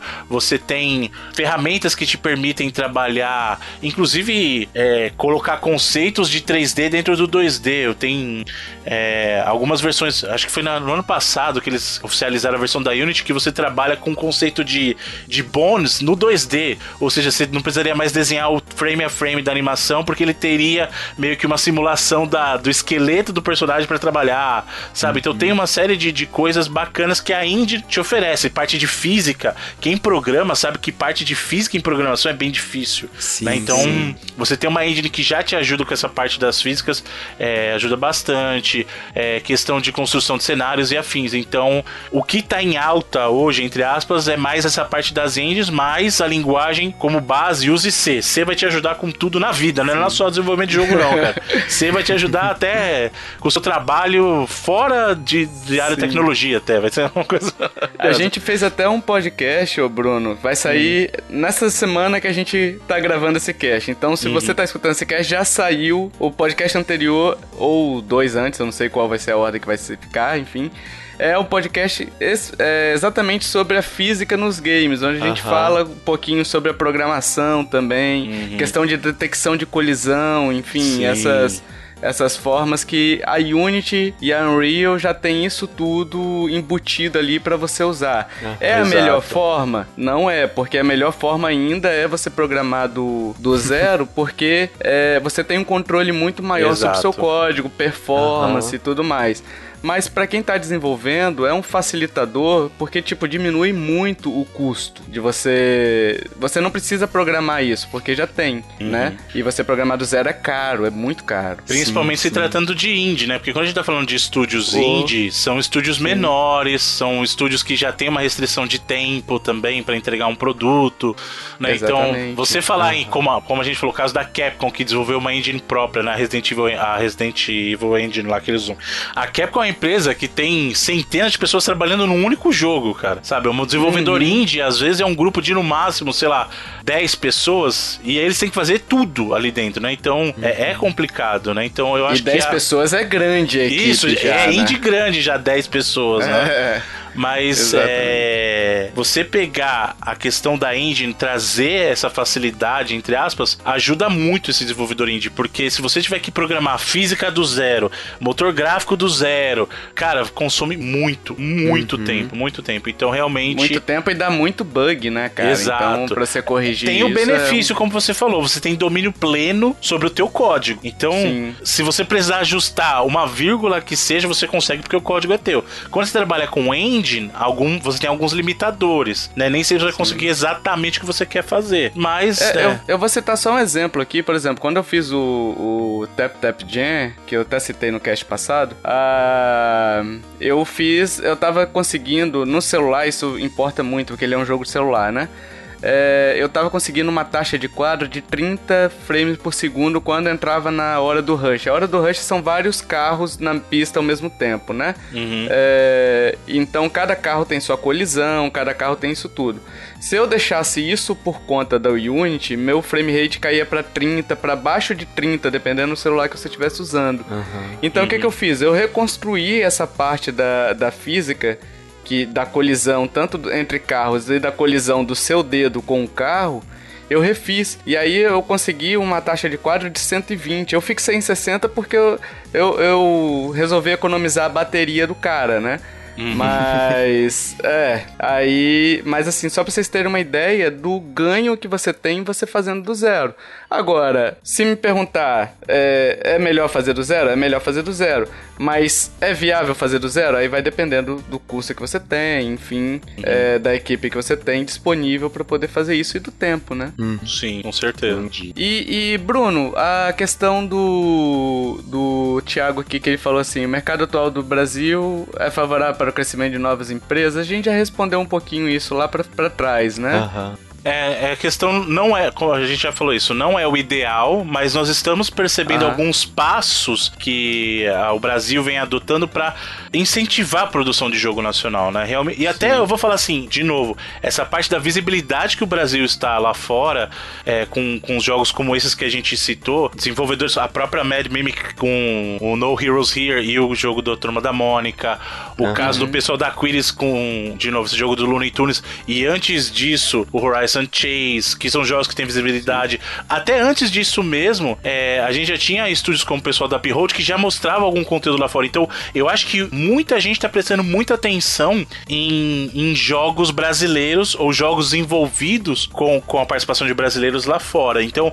o mercado brasileiro deu um jeito de mostrar sua cara e agora a gente está percebendo alguns passinhos, é, como o próprio Kiefer mencionou, que a gente tem alguns incentivos que estão começando a dar uma propulsão Sim. Maior. Uhum. Longe do ideal, mas pelo menos a gente está caminhando para um cenário que seja assim mais favorável para o desenvolvedor brasileiro crescer, uhum. né? E expor essa nossa qualidade, a qualidade do nosso trabalho para o mundo todo. Já é uma coisa, né? uhum. E uma coisa que o Shin até perguntou aqui, que eu acho que também a gente respondeu um pouquinho, mas só para salientar, que ele perguntou quais plataformas de desenvolvimento, aí o Bruno já falou, você pode programar tanto na programação pura e simples, né, quanto usar uma engine. É, a facilidade dessa engine que ela já publica para tudo, né, Bruno? Então, é, você quer pro PS4, algumas delas já. Algumas não. A Unity e Unreal, né? É, é um mito. É um, isso aí é um mito, né? O pessoal fala do salvar como o Play 4. É, é, existe a facilidade, sim. Existe a facilidade porque, assim, as plataformas por si só já dão suporte, né? Então, por exemplo, é, o próprio Xbox, o, o kit de desenvolvimento do Xbox, o kit de desenvolvimento do. PlayStation 4 4, os, as, os SDKs da vida, eles já dão suporte à integração com essas engines, né? Uhum. Então isso é muito positivo. É, só que tem um, um, mito que a pessoa acha que ela efetivamente vai dar um salvar como? Aí você tá dizendo... Só compilar, né? É, não é compilar não é. pro Play 4 e achar que vai rodar. Tem uma série de ajustes que tem que fazer, mas sim, facilita muito. Facilita muito mesmo. Um exemplo desses ajustes que a gente pode citar, tanto a questão de troféu, que aí você vai ter que chamar a rotina de cada, de cada fabricante, se tiver uhum. da Steam ou da Xbox uh, por exemplo, online, que são diferentes entre Exato. si, né? Ah. Você tem que adaptar isso tudo e isso daí também é um trabalho. É um trabalho até custoso também, né? Dependendo do, do, tanto que você tem que adaptar. E, e, principalmente porque a gente vê muito, muito jogo, Bruno, que às vezes é pensado para rodar no PC. Eu fico imaginando, tá? Mas o cara pensou para rodar no PC, ele não tinha pretensão de rodar isso no, no PS4 e no Sony. Às vezes, por ele ter pensado só em uma plataforma, a manutenção que ele tem que fazer para as outras é quase refazer o jogo. Exatamente, né? exatamente. E isso é, isso é muito importante. A, a, grande vantagem do PC, entre aspas, é que ele é uma plataforma aberta no sentido que você pode ter a configuração que você desejar como seu limitador, né? Sim. É diferente de um desenvolvimento para um console em que você tem o limitador que o hardware é esse ponto. O PC pode ser muito mais potente que um console, uhum. ou você pode desenvolver por um PC low-end que vai ser mais fraco, né? Uhum. Mas isso que você falou é primordial. Quando você está desenvolvendo o jogo, você precisa ter isso em mente. Eu quero um jogo só para console, eu quero um jogo para PC somente, eu quero PC e console. E mesmo dentro dos consoles, você tem diferença de arquitetura. O próprio uhum. Switch, por exemplo, é uma arquitetura bem diferente do caso da, do, do Xbox do Play 4, que são arquiteturas mais semelhantes. São hardwares com configurações bem mais semelhantes semelhantes que o caso do Switch. Né? A arquitetura, uhum, o processador do Switch é outra arquitetura de processador comparada com o que o Play 4 e o Xbox One usam. É, tem recurso, por exemplo, de memória, né? Que os consoles da, da Sony e da, da Microsoft têm a mais, e a da Nintendo faz um uso diferente disso, né? Então, e não é nem dizendo que uma plataforma é melhor, outra é pior, mas é que você precisa considerar essas características na hora de planejar o teu jogo, né?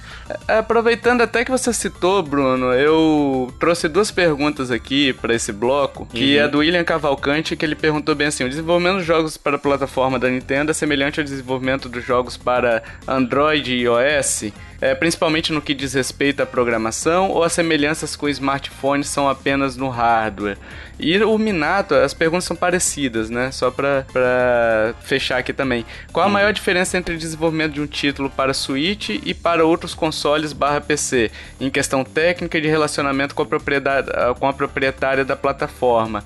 É, uhum. A gente escuta muito que o, o Switch ele é portátil, né? E tem elementos de mo é, mobile nele, né? Uhum. É, quais são as diferenças, assim, para desenvolvimento? Vocês, vocês vão chegar com 99 vidas no, no Android e iOS, pelo menos é o que estava previsto, né? Sim. Uhum. E como é que é esse trabalho de portar para lá, né? É, a, a, questão principal, muita gente compara o Switch com plataformas uh, mobile, né? O mobile, em função da arquitetura do processador que eu falei, né? Porque o Switch trabalha com chip, é, chipset Tegra, né? Uhum. Que é inerentemente coisa, entre aspas, de celular. Mas uhum. eu acho que, para ser bem honesto, do lado, do ponto de vista de desenvolvimento, eu acho que são é, approaches bem diferentes, são abordagens diferentes, porque Apesar de, sim, a arquitetura do, do processador ser, é, digamos assim, herdada de, de, da estrutura dos celulares e a proposta do Switch oferecer essa portabilidade com tela de toque, o Switch uhum. ele tem uma série de outros fatores que tem que ser levado em consideração que no, no, no desenvolvimento para o celular você não precisa. Eu vou usar o próprio 99 Vidas como exemplo.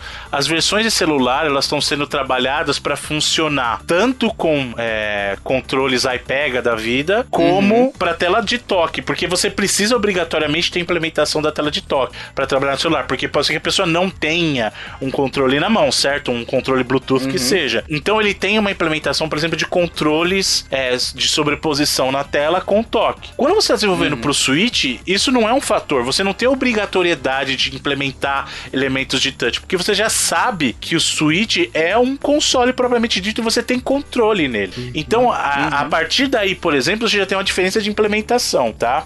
No lado da programação, como a gente falou, é, se você estiver usando o engine, isso não vai fazer tanta diferença porque a engine por si só já te diz os recursos que são compatíveis com uma plataforma e que não com a outra. Então, eu acho que apesar da semelhança de arquitetura com os celulares, o Switch como plataforma para desenvolvimento é totalmente diferente. A abordagem precisa precisa uhum. ser diferente, a menos que você queira portar um jogo de celular e queira e você queira por opção manter aquela coisa de somente interação de toque. E aí você passa a trabalhar com algo mais próximo. Mas do ponto de Entendi. vista de desenvolvimento, inclusive com outras plataformas, o Switch é bem único. E é bem único justamente pelo primeiro pela pela proposta dele de ser essa coisa de é um console de mesa e um console portátil, ele é híbrido nesse sentido, né? Então uhum. você pode fazer uso dos recursos de toque se você quiser, e você precisa levar em consideração se ele vai ser jogado só em modo portátil ou se vai ser feito é, implementação de modo também de dock, né? O docked, que a gente chama, uhum. porque aí você não pode ter implementação, digamos, exclusiva de modo de toque, porque quando ele tá na dock station, você sim, remove o fator sim. do toque, entendeu? Então você percebe como uma série de fatores que o Switch tem que ser levado em consideração. Foi o que o Okami fez, né? O Okami tem essa dualidade, assim, você pode usar Exato. toque hum, e pode usar também o, o controle joystick normal, né? Na versão uhum. do Switch. Exato. Então, eu acho que comparar o desenvolvimento do Switch a, a de celular é diminuir a importância e a relevância do Switch como plataforma única. Ele, você tem que apro se aproximar do Switch se você quer desenvolver algo único pro Switch com a mentalidade uhum. e a proposta do Switch. Switch. A gente vê muito porte de jogo, inclusive de celular também. Mas é isso, são portes. Mas se você quer desenvolver uhum. pro Switch e usar o máximo de recursos dele, encare ele como uma proposta totalmente diferente. Essa, essa é a uhum. recomendação que eu tenho. Encare ele como o que ele é. Essa experiência única. Essa experiência que você só vai achar, entre aspas, ali. Legal. Uhum. E, e, Bruno, como é que é o processo de licença, por exemplo? Porque uh, você até falou, né? O PC ele é muito mais uh, digamos assim, democrático, né? Você, você quer fazer um jogo, você lança, você só precisa de um site para disponibilizar a sua sua exe. Às vezes até o Google Drive você consegue uhum. disponibilizar a sua exe, né? Uhum. Uh, mas, por exemplo, Steam, PS4, o Sony, o Nintendo Switch, eles envolvem licenças com as detentoras das lojas, né? Das uhum. lojas shops, né? É, como é que é o processo dessa licença, a comunicação? Vocês precisam entrar em comunicação, passar por uma aprovação? Tem algum que é mais fácil para indies lançarem hoje? Ou, ou não, são todas iguais, enfim. É, a, a vantagem que você tem, é até, até bom falar disso, quando você está desenvolvendo para PC, você não depende de um outro fator que foi até uma pergunta anterior que a gente não, não mencionou, o Dev Kit. O Dev Kit ah, de sim. PC é o próprio PC, né? Então, assim, é, pro desenvolvedor, você fazer algo pro PC é muito mais fácil porque você já tem o Dev Kit na mão. Algumas, algumas plataformas permitem até você desenvolver no próprio console celular, por exemplo. Alguns jogos você consegue conectar teu próprio celular e testar, transformar teu celular num dev kit de programar no PC e passar o código e executar no celular, né? Uhum. Agora, para consoles, não. Console, para você testar efetivamente, você precisa do que a gente chama de dev kit. O que é um dev kit? O dev kit, ele é uma unidade, ele é, um, é como se fosse um console, só que ele é feito justamente pro desenvolvedor. Então ele tem uma série de recursos que um console normal não tem. Então, um Xbox One, por exemplo, normal, ele consegue rodar jogos. O Xbox One Dev Kit, ele consegue até rodar jogos também, mas ele tem uma série de outras funções funções que ele permite ao desenvolvedor testar jogos ali, né? Então uhum. ele, é, ele é como se fosse um, um console específico para o pessoal que desenvolve jogo, né? Então ele Mas ele é um console físico mesmo? Você recebe um console é físico, físico é físico. Todos os grandes, é, todos os grandes são consoles físicos, não é um programa que você instala no computador. Então, por exemplo, ah. é, o, o Xbox One, o dev kit dele, ele parece até o próprio Xbox One mesmo, mas ele tem umas outras funcionalidades, portas de conexão que o próprio o console normal não tem. O Play uhum. 4 também tem um dev kit físico. O Switch, ele tem. É, é, até o Switch é bacana porque ele tem um kit de. de, de é um kit uhum. de dev kit, porque ele não é um console só. Ele, ele, só, uhum. ele tem um console diferente e um outro que é uma unidade normal modificada, sabe? É, é, é muito interessante. Legal. E para você conseguir um dev kit, na verdade, é, esse é o primeiro passo do processo, digamos, mais burocrático. O dev kit só é fornecido pelo pelo próprio fabricante, né? Então você uhum, precisa entrar com um pedido para Sony, para Microsoft e para Nintendo, né? Sim. E para isso você precisa ser um desenvolvedor certificado. Eles não vão sair distribuindo dev kit porque eles não sabem o que, que você vai fazer sim, com isso. Uhum.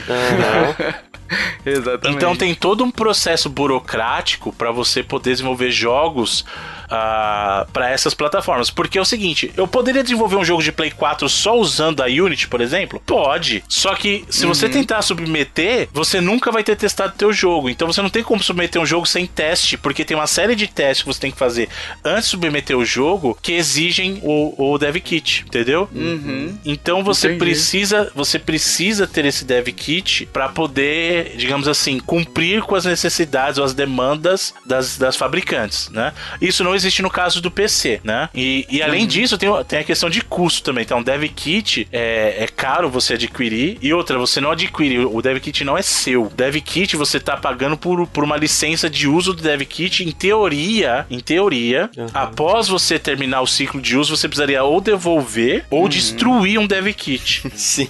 Caraca. Você não pode ficar com o Dev Kit. Você não pode ficar. Vamos supor, ah, eu tenho um Dev Kit de 3DS, vai. Aí a Nintendo decide ter terminar é, o suporte ao 3DS em 2020. Uhum. Chegou em 2020, eu não posso ficar com esse dev kit pra mim. Ou eu devolvo, ou eu destruo.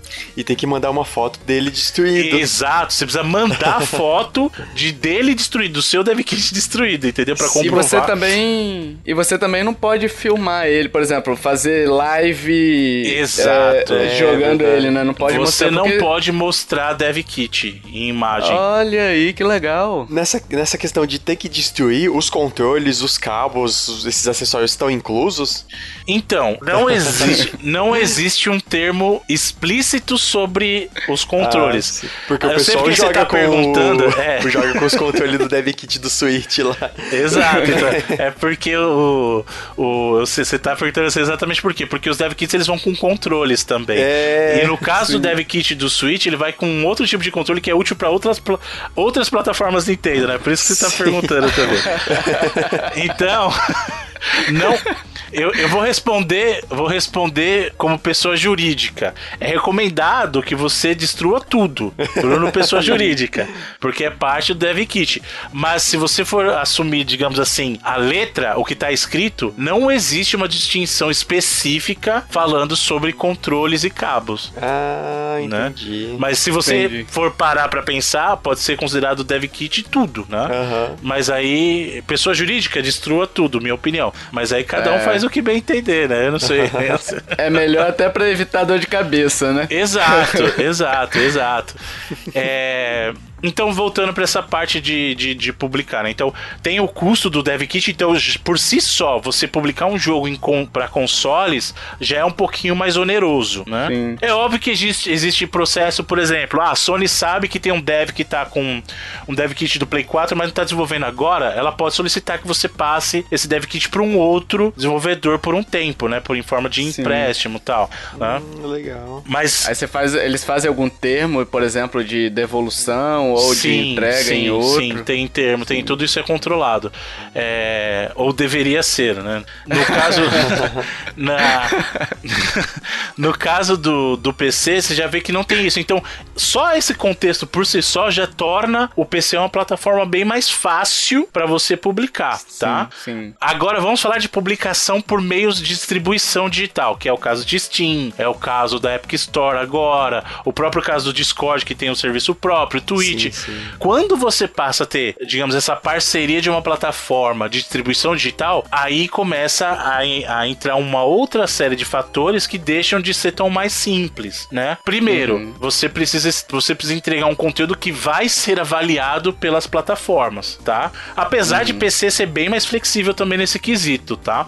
Mas ainda assim você precisa submeter o teu conteúdo para uma aprovação. Então não é assim, ah, eu vou publicar qualquer coisa que eu quiser. Eu publico o que eu quiser. Não, se você está numa plataforma de distribuição digital, tem sim uma validação e uma aprovação que eles precisam fazer. Não estou dizendo que isso é censura, mas eles podem avaliar sim. o teu conteúdo e, e, cabe a eles decidir se vai ser publicado ou não. Né? No caso de uhum. celulares é um pouco diferente, porque Android é literalmente você pagou a taxa de entrada lá, que é, eu acho que terra de na ninguém. época. Android é, é terra de ninguém.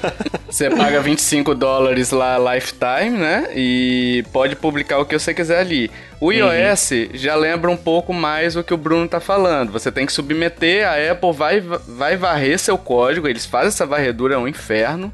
E se eles encontram uma vírgula ali naquele código que, que eles não concordam ou que eles achem estranho, eles vão te perguntar, uhum. entendeu? Eles vão pedir para você justificar. Eu acredito que também seja assim, né, nos consoles, né, o Bruno? Sim, sim, que é, é um processo que eles, além de varredura do código, nos consoles tem um processo que chama de QA, né? De que é Quality Assurance deles. Sim. Então, além do, do seu processo interno de QA, e aí, eu, e aí eu, eu vou até dar um, um toque para quem trabalha com desenvolvimento, muita gente negligencia o processo uhum. de QA, porque realmente é, a, a, pessoa tem pressa de entregar e ela acha que durante o desenvolvimento vai pegar todos os problemas, todos os bugs. Não é assim. Não pega. Não pega, cara. Então, o processo de QA é um processo que pouca gente dá a devida importância. O processo de QA é muito muito importante você ter um devido processo de QA.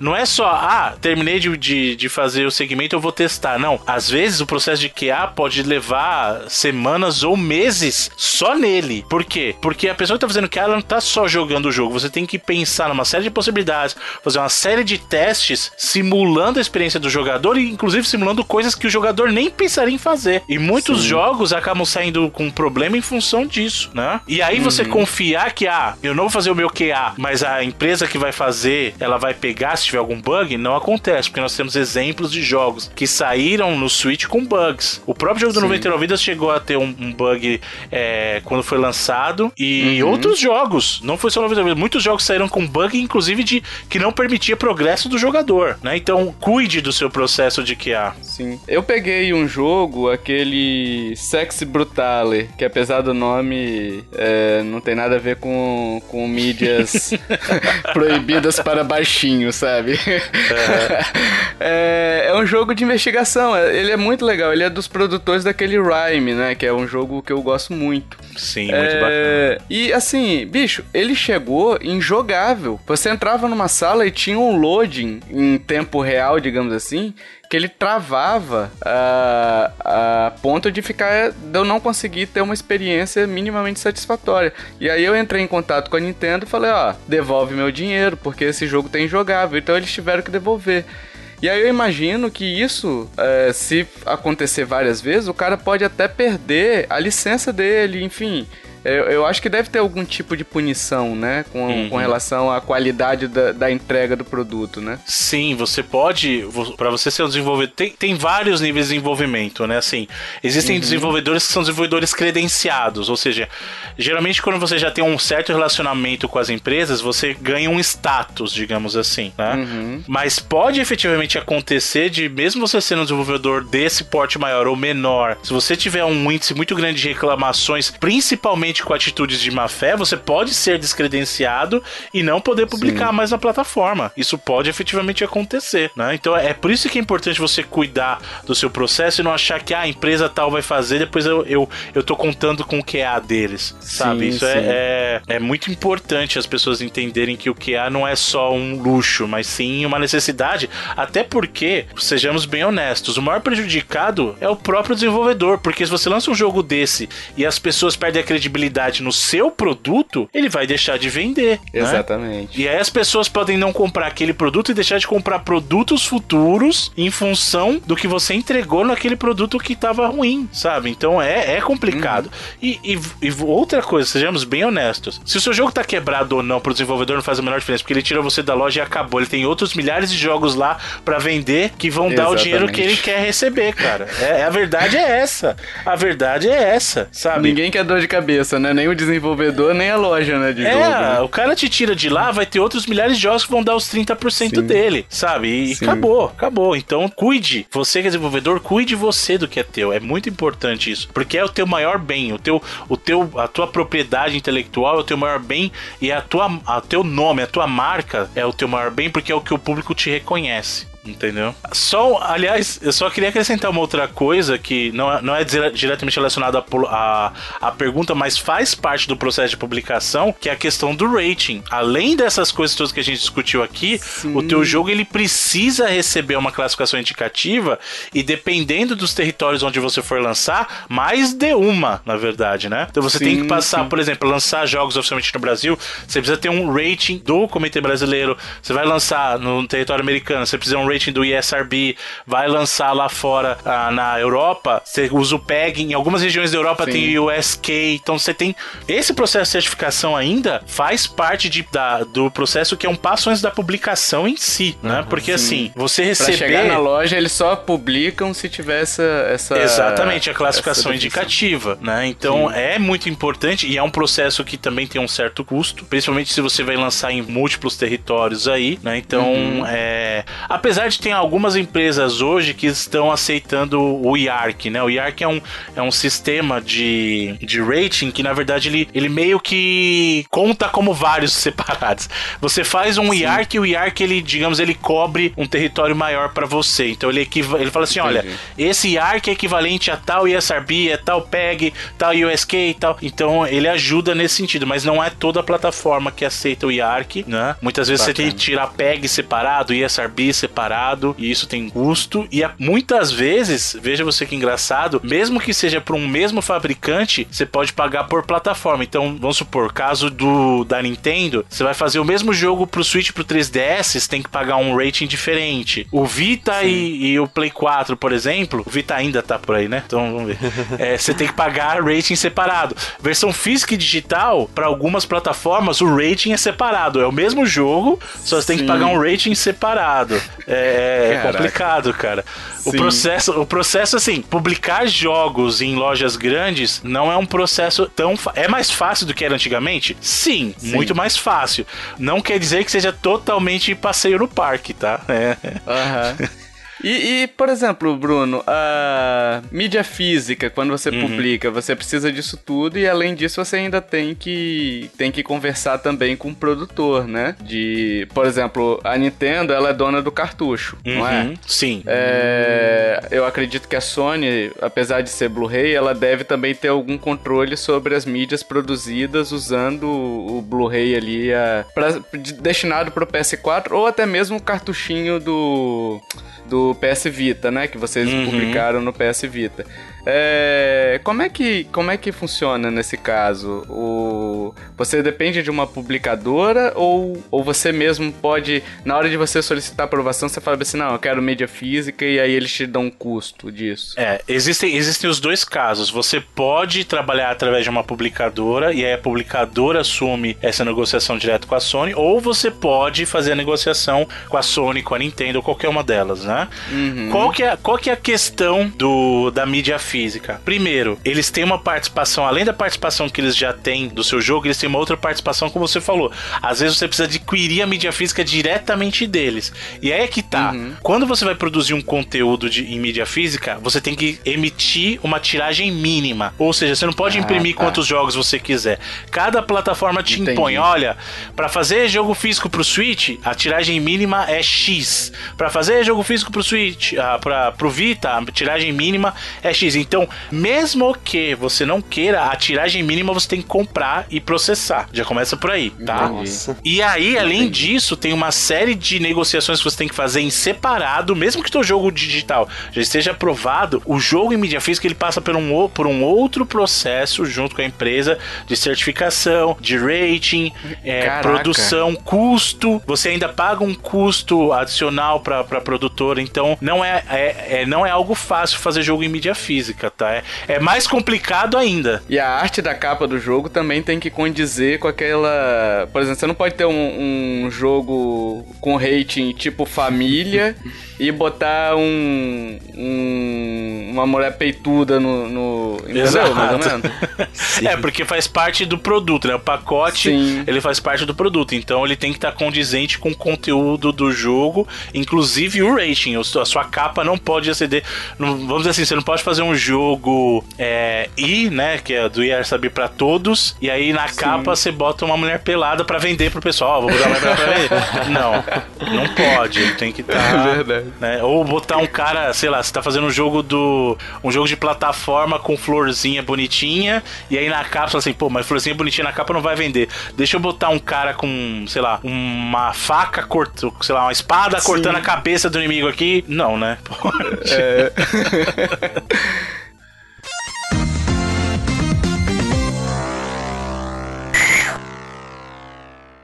Vamos para esse último bloco, meus amigos.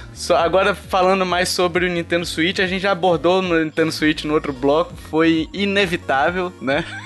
Mas eu acho que foi foi legal. É, foi legal porque o, o deu um contexto bacana lá em cima. Mas a gente vai se concentrar aqui agora em algumas perguntas que fizeram também com relação ao a, mais a relação, né, com o Nintendo Switch. Então a gente tem aqui o glorioso William Kuchaski que abre aqui perguntando assim, ó, Bruno, nunca na biblioteca de algum console console da Nintendo teve tantos jogos indies. Olhando a eShop até parece uma Steam. Isso se deve ao fato de ser mais fácil o desenvolvimento ou a Nintendo realmente está mais aberta? Um pouco de cada, né? Na verdade, eu, eu, eu li essa pergunta do William aí. E eu, eu entendi a crítica que ele fez. Ele fez uma pergunta, mas ele fez uma crítica. Porque ele, ah. quando, quando ele diz que tá parecendo uma Steam, é... não, mas é verdade, porque a gente Sim. sabe que a Steam não é a, digamos, a melhor loja em termos de curadoria. Né? Sim, a gente sim. sabe que tem muito conteúdo ali. Uh, de qualidade questionável, né? Sim, sim. E, e, é fato que a Nintendo realmente hoje está muito mais aberta para o cenário indie do que ela jamais esteve. Né? Ela nunca esteve tão aberta. E aí vem o outro fator também que o Switch como plataforma para desenvolvimento também é muito mais amigável e o uso das engines que a gente falou, uhum. né? Uhum. Então isso isso isso colabora, claro, para a expansão dos jogos indies na plataforma. Isso é necessariamente uma coisa positiva? Eu acho que tem o seu lado positivo, sim, uhum. porque dá mais espaço, é uma vitrine para os jogos indies e os desenvolvedores indies precisam disso. Porém, não ter uma curadoria mais cuidadosa acaba dando essa impressão que, que ele acabou de citar que ah, parece o Steam, ou seja, será que realmente vale a pena pro indie estar ali, sendo que por dia você tem múltiplos jogos entrando, então na verdade você é mais, você é mais um naquele bolo, sabe? É, é, complicado, é complicado, sabe? Ah, eu, porque é o seguinte. É, acaba ficando muito, muito cheia, né? A loja, você acaba. É, por exemplo, lançou um jogo, a gente até brinca lá no grupo do nosso do Telegram, que tem um jogo que toda hora tá em promoção, Super Rola, né? que o jogo é, tipo assim, a capa do jogo já é horrorosa, o jogo Sim. é pior ainda, sabe? E aí você acaba pegando um monte de jogo que é ruim, que acaba tirando um pouco da confiança da loja. Por outro Exatamente. lado, a Nintendo dá uma compensada nessa confiança, o Bruno, uh, fazendo o Nindies Direct, onde ela pega os jogos indies que ela considera ter, vamos supor, o selo Nintendo da época do, do Super Nintendo ali, do Nintendinho, né? Ela dá uma curadoria aí nessa, nessa questão do. dá o selo de qualidade quando ela faz o Ninja Direct, que é isolada da Direct do uhum. normal, né? Digamos assim, né? Sim, e é, é uma iniciativa bacana bacana, né? Mas uhum. o, o, o problema que você citou é o primordial. É a confiança do jogador na plataforma. É até natural a gente ver essa explosão de indies agora no, no Switch e muitos portes de jogos de outras plataformas para o Switch. Por quê? Porque, querendo ou não, o Switch foi uma plataforma que chegou chamando muita atenção e uhum. tem um público sedento por conteúdo, né? Sim. Então, assim, você lançar o teu jogo é, é uma coisa positiva, lógico que é numa plataforma como essa, mas a falta da curadoria, ainda que nós tenhamos essa proposta do Ninja, ela tem um efeito colateral que é o seguinte. A, o jogador comum, o jogador médio, ele não sabe o que, que, é um jogo indie de verdade. O, cara, o consumidor comum, né? É um ah, jogo. Hum. Então, quando ele abre o coração dele para um jogo novo, e ele não sabe o que é aquele jogo, às vezes ele toma uma decisão baseada no preço, numa capa, num screenshot. É. E aí ele vai e pega aquele jogo e fala assim: pô, legal, eu comprei esse jogo aqui que eu não conhecia. Se essa experiência dele for boa, a chance de ele voltar e dar uma nova chance para um jogo ou um desenvolvedor que ele não conhecia é grande. Se uhum. esse jogo for ruim, a chance dele voltar a dar uma chance. A chance de voltar a dar uma chance é fogo, né? Mas a chance de ele voltar a dar uma oportunidade para um jogo desconhecido ou desenvolvedor desconhecido diminui. E aí ele passa. Aí a gente passa até aquela impressão assim. Ah, eu não compro mais jogo desses caras, vou comprar só jogo de quem eu conheço. E aí volta a vender jogo da Nintendo, que é óbvio que vai vender, porque a Nintendo, com os jogos dela, é super cuidadosa. Então, o cara sabe que se ele comprar um jogo de Nintendo, ele tem garantia de conteúdo e de qualidade, sabe? Então, uhum. a, a, o, não é nem a questão do, do volume de jogos, mas como as, alguns desenvolvedores não têm cuidado, infelizmente, a gente tem de tudo no cenário indie. Tem sim o pessoal que lança jogo com muito cuidado, com muito amor, com muito carinho, como tem gente que tá atrás de dinheiro rápido e lança qualquer coisa. E esse Sim. cara, infelizmente, ele pode acabar prejudicando todo o ecossistema indie, uhum. em função de querer lançar um, um, conteúdo de qualidade questionável. E, de novo, o consumidor comum não sabe a diferença. Ele não sabe, por exemplo, se o desenvolvedor indie X é um cara que só traz produto de qualidade, enquanto o Y só traz jogo ruim. Se ele tá conhecido pela primeira vez, a impressão dele é assim: ah, não compro mais joguinho assim, vou guardar meu dinheiro e comprar o próximo. Mario, com toda certeza. O próximo Zelda, que ele sabe que vai ter qualidade. Né? Então é complicado. É boa a abertura, para nós desenvolvedores é muito boa a abertura, porém. É, essa falta de curadoria e essa falta de cuidado até do nosso lado pode prejudicar o próprio ecossistema. Né? Sim, vocês poder, você citou agora há pouco no, no primeiro bloco lá. Se vocês quisessem fazer de qualquer forma, vocês teriam feito um Candy Crush, um, um 99 Vidas Crush, sabe? Sim. Pois é quando você juntasse as quatro caras ali, as quatro carinhas dos integrantes, falaria comidinha, sabe? Exato. Enfim. Nossa, que erro. É, é, nossa. E aí temos uma pergunta aqui, o Bruno, do Rodrigo Hash, que perguntou bem assim: quais são as maiores dificuldades para conseguir a aprovação da Nintendo e incluir um jogo na Nintendo eShop? Você falou mais ou menos sobre a licença, né? Isso. Mas é, tem algum processo. Você, você tá aqui, por exemplo. A ah, quando eu fui publicar meu jogo na, no iOS, hoje eu parei de publicar porque, enfim, 99 dólares por ano não dá, né? É, eu tive que, é, além de mandar pra eles, eu tive que esperar a aprovação, pagar a taxa, né? Deles. Uhum. E a taxa da, da Apple você tem que pagar e mandar por fax o seu. Na verdade, você manda por né? fax né? as informações do seu cartão, Nossa. sabe? De, de crédito. É algo bizarro, cara. É algo feio, assim, sabe? Sim. Então, isso é uma dificuldade é uma burocracia, na verdade, né? A, a, Nintendo tem um pouco disso, ou você preenche o formulário e, e uma vez preenchido o formulário é só esperar a resposta do aprovado ou não aprovado, entendeu? É, no, no, nosso caso lá na, na Qbyte, falando especificamente, como nós já tínhamos o credenciamento das plataformas anteriores, a migração foi natural. Então a gente simplesmente Entendi. moveu. A, a Qbyte já é parceira de desenvolvimento da Nintendo desde a época do Wii. Então a gente Olha já tinha legal. esse relacionamento anterior com, com a Nintendo, né? Então uhum. a transição foi natural. Do Wii moveu pro Wii U, moveu pro 3DS, né? E aí, com a chegada do Switch, a gente moveu é, simplesmente a plataforma. O, o, problema maior da Nintendo, é, eu acho que são problemas que a gente até já citou. Primeiro que para você desenvolver pro Switch, você precisa da chegada do Dev Kit do Switch. Né? Então isso uhum. por si só é um problema. E aí vem uma coisa interessante. A Nintendo, como... Olha, olha que coisa curiosa curiosa. O Switch não é um produto oficial no Brasil. O Switch não tem é, selo do Inmetro, né? A gente não teve sim, certificação sim. do Switch. Hum. Então a Nintendo não pode mandar oficialmente o Dev Kit pro Brasil. Nossa. Caraca, e aí? Tanto que o nosso caso, como nós fomos uma das primeiras empresas a pegar o Dev Kit do Switch, o que, que, teve que, teve, que, que teve que ser feito? A gente teve que mandar o Dev Kit do Switch pra Alemanha. Nossa. E aí os, um, alguns parceiros nossos da Alemanha mandarem o dev kit pra gente. Mas aí como é que faz, Bruno? Porque eu imagino que quando você faz o cadastro, você diz assim, ó, eu sou daqui o Byte, eu uhum. funciono em tal endereço. A uhum. Nintendo ela aceita mandar para um endereço diverso do que tá cadastrado no, no... Então, aí, ah. aí que tá. A gente, a gente tem um endereço e justamente em função desse endereço é, ser o endereço, de, entre aspas, da, da, da corporação, né, da incorporação, você precisa submeter para você precisa mandar um documento falando, olha, esse dev kit, na verdade, ele vai para uma unidade nossa em tal lugar. Caramba. Entendeu? Vai para um parceiro nosso lugar. Aí, aí, você precisa documentar isso. Aí vai pro cara. E aí o cara tem que fazer um documento que tá mandando para você. É, é um processo chatinho Mas aí você tem que fazer de qualquer jeito se você quiser desenvolver direito pro, pra, pro Switch como plataforma, não tem jeito, Sim. né? Agora, a maior dificuldade mesmo, tirando essa, é o sistema da Nintendo.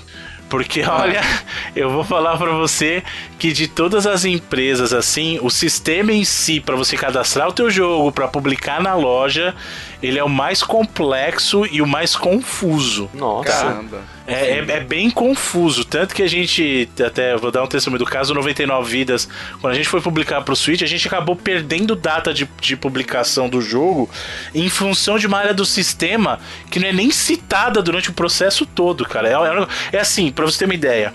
Uh, pra você ah. publicar um jogo no eShop, tá?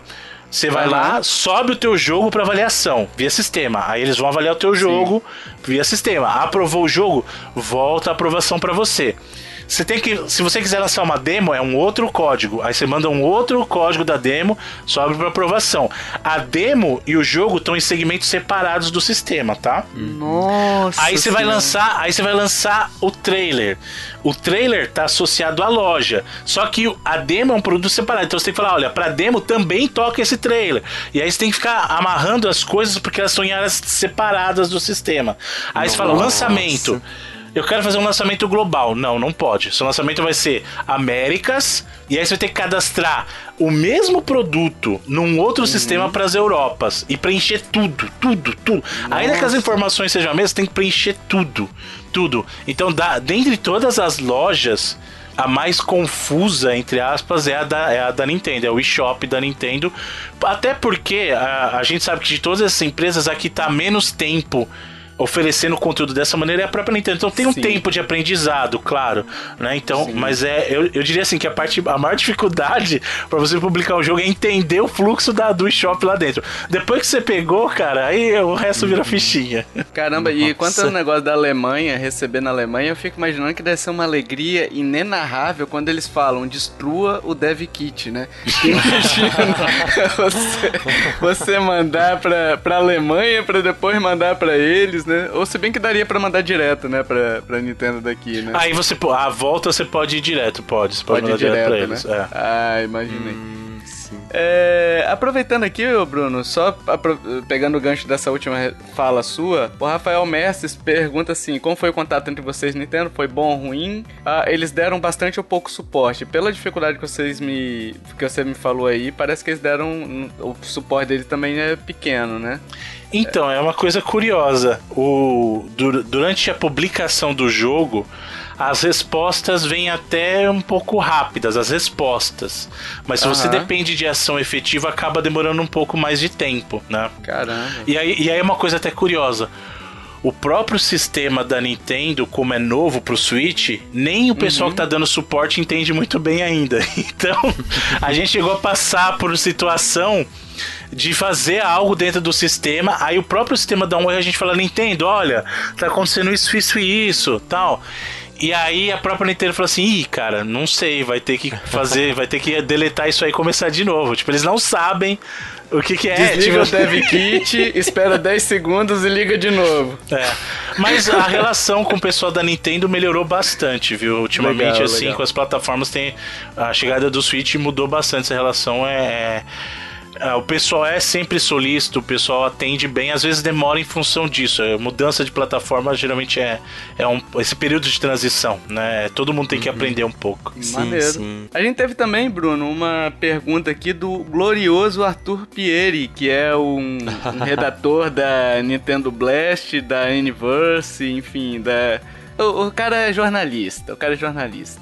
Ele, ele falou bem assim, ó. Entre facilidade e acessibilidade de, de desenvolvimento, suporte da Nintendo, funcionalidade de hardware e sucesso comercial, qual seria a ordem que você listaria entre os motivos pelo qual desenvolver jogos para a Nintendo Switch tem se tornado tão popular e vantajoso? Pergunta capciosa. Capciosa, assim. então ah. vamos ver.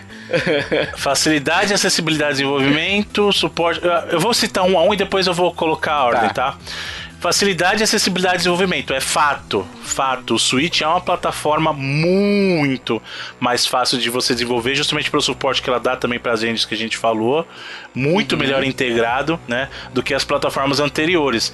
3DS, é um, nosso 3DS, para você portar algum jogo 3DS é, é, um pesadelo. É um pesadelo Duas às vezes. telas, né? É, é um inferno, e, Então, efetivamente, sim, o Switch tem um sucesso muito amarrado, é, é mais fácil programar, é, desenvolver para o Switch, fato. Uhum. Suporte da Nintendo.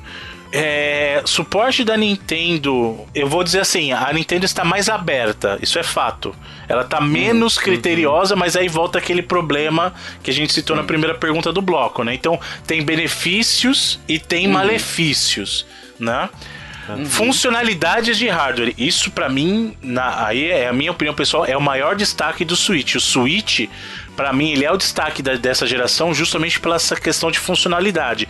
Ele conseguiu uhum. entregar uma experiência que é única. Que ele até tentou no Wii U, mas eu, eu até falo isso. O Wii U foi o protótipo do que a Nintendo queria fazer sim, de verdade sim. com o Switch. E no Switch ela entregou. E ela entregou muito bem. Sabe? Uhum. Isso para mim é o maior diferencial do, do Switch. É uma delícia jogar no Switch, né, cara? É, em qualquer é, lugar. É, é, é inacreditável, cara. É inacreditável. Eu até brinquei, na, na época que teve o vídeo de revelação do Switch. É, tem aquela parte do vídeo lá que mostra o cara indo jogar basquete. Em vez de jogar basquete, ele pega a galera junto para jogar NBA Live, sabe? No Switch. Uh -huh. E aí eu falei assim: quem que vai fazer isso, cara? Quem que vai numa festa e vai botar o Switch pra galera jogar? Eu sou esse cara. Eu já fiz isso, exatamente. Então, então ele entrega, cara. O Switch ele entrega sim, exatamente sim. essa proposta, eu acho fantástico. Legal. E sucesso comercial é, é fato, né? O, o uhum. Switch é um grande sucesso comercial, tá caminhando aí para atingir números. Dependendo se a Nintendo der tempo para ele respirar aí, eu acho que ele chega em números do Wii aí. N não sei se ele chega em números de, de DS, que aí eu acho muito. É. Mas eu acho que se ele continuar nesse passo, pode chegar num número de, sabe, 100 milhões de unidades aí vendidas. Vamos ver. Eu, eu torço. Eu acho que tem, tem esse potencial. E se a Nintendo ainda chegar e, e conseguir fazer o pessoal se sentir, por exemplo, o que o PS4, o que o PS3, PS4 fizeram, na verdade, de você não sentir vontade de piratear, né, aquele negócio uhum. de você ter os benefícios do serviço como um todo e não uh, o, o console não sendo só um, um, um, produto, né? O console sendo mais um serviço ali também sendo vendido. E se ela conseguir isso, aí eu acho que chega perto dos 100 milhões e talvez até uhum. passe, dependendo do tempo que ela ficar ali. Se ela ficar ao mesmo tempo, por exemplo, que o 3DS ficou, quem sabe, uhum. né? Que tá, ainda tá, né, o 3DS, né? Agora vamos lá, vamos lá no na, na prioridade, né? Na, na, na ordem real de o porquê as pessoas desenvolvem jogos pro Switch. É. Primeiro lugar, sucesso comercial. Disparado, disparado. Quando o pessoal percebeu, quando o pessoal percebeu que o Switch estava vendendo muito, estava atraindo um público grande e principalmente Agora, agora nesse segundo ano de vida, a gente teve bastante jogo indie, mas no começo não tinha tanto, justamente que as pessoas estavam esperando uhum. para ver o resultado. Então isso por si só já fala muito. Quando as pessoas perceberam que o público estava adotando o Switch, foi que os desenvolvedores falaram assim, cara, vamos para lá também, vamos voltar nossa atenção pro Switch. Então acho que o primeiro passo, em primeiro lugar, disparado, sucesso comercial, uhum. tá? E eu já vou falar o último. O último é suporte da Nintendo. O último é suporte da Nintendo. Então, primeiro, primeiro sucesso comercial. Se, aí, segundo é a facilidade do desenvolvimento. Como o Switch Sim. é a plataforma ah, nos últimos anos, das últimas plataformas da Nintendo, a mais amigável para desenvolver, a que oferece um melhor suporte para integração com as engines que a gente falou, isso ajuda muito o desenvolvedor também. Então, a Sim. questão de ter a perspectiva de, de uma participação de uma plataforma que tem um sucesso comercial comprovado e que o desenvolvimento não é muito diferente do que você já tem que fazer para as outras plataformas, isso também uhum. é um grande uhum. atrativo. Então, Segundo lugar, a facilidade, a facilidade e acessibilidade. Eu ia falar fac, facilidade, que é facilidade com acessibilidade. Cheat, né? Cheat. a facilidade e acessibilidade de desenvolvimento. Terceiro uhum. lugar, as funcionalidades do hardware. Que aí fala mais, não, não só pro indie, mas ele fala mais quando você quer desenvolver um jogo com características únicas, que foi aquilo que eu falei. Se você quer desenvolver algo único pro Switch, ele te oferece uma série de opções, mas você tem que estar na cabeça, a tua mentalidade tem que ser, eu quero fazer um jogo que use os recursos do Switch, por isso que a mentalidade tem que ser do Switch né? E aí, Isso. por último, o suporte da Nintendo. Então, sucesso comercial disparado em primeiro lugar. Segundo lugar, a facilidade e acessibilidade de desenvolvimento. Terceiro, os recursos do hardware, funcionalidades. E por último, o suporte da Nintendo. Olha aí, uhum. ó. Uhum. E aqui, Bruno, o... fechando aqui nossa rodada de perguntas, uhum. o Sylvester Silva Nunes pergunta bem assim: quanto da venda de um jogo fica para os produtores do jogo e quanto fica para a loja? Tem algum alguma diferença entre as, as lojas, assim? Então, uh, geralmente, como regra geral, tá? E aí eu vou responder uhum. depois essa pergunta da diferença. Como regra geral, as lojas ficam com 30% do valor sim, do jogo, sim. tá? Isso é uma regra geral. Então, sim. Steam é assim, apesar da Steam agora ter um um, um, formato que ela favorece as empresas grandes e, dependendo do número de vendas, reduz essa participação para 20%. Né? Então ela tira 10% dela e volta para o desenvolvedor. Uhum. Na teoria, aí você fala assim: bom, 30 para eles, 70 para o desenvolvedor. Só que tem um outro problema que você não está encarando, que é o seguinte: os custos são para o desenvolvedor. Então, imposto, você vai pagar imposto aqui no Brasil. Exatamente. Então, você, o desenvolvedor, achar que o desenvolvedor vai ficar com 70% é ilusão. Não é. A taxa de cartão, por exemplo, é do desenvolvedor também? Aquelas taxas, por exemplo, o cara comprou no cartão de crédito. Aí tem uma taxa da loja, né? De. Uhum. Do, que o cartão cobra 5, 10 É, mas é, não, isso aí já é da parte da parceria da, da loja com a operadora de ah, cartão, tá, né? Tá. Então isso aí tá, tá fora do, da tua participação. Mas imposto lá fora você paga. Olha que legal, o Brasil é, é muito bacana por causa disso. Você publicou uhum. teu jogo na Steam, tá? Uhum. Teu jogo vendeu nos Estados Unidos. Ok. Como teu jogo vendeu nos Estados Unidos, tem um certo imposto, dependendo de onde vender, que é retido lá. Uhum. E esse imposto já é retido na fonte lá, lá, tá? Então foi retido uhum. lá, uma participação já.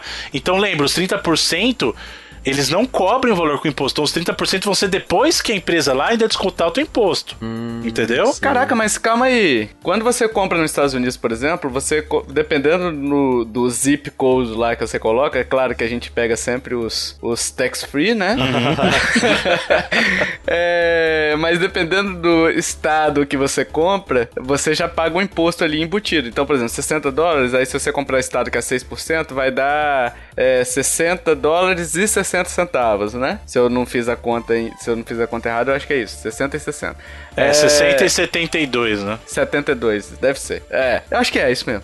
Uh, e aí, além disso, desse imposto que a gente paga, vocês também pagam, enquanto desenvolvedor, o imposto de renda, digamos assim, lá? Exato, dependendo hum. de onde é feita a negociação, em alguns países, porque o Brasil também tem alguns acordos tributários para evitar dupla tributação, né?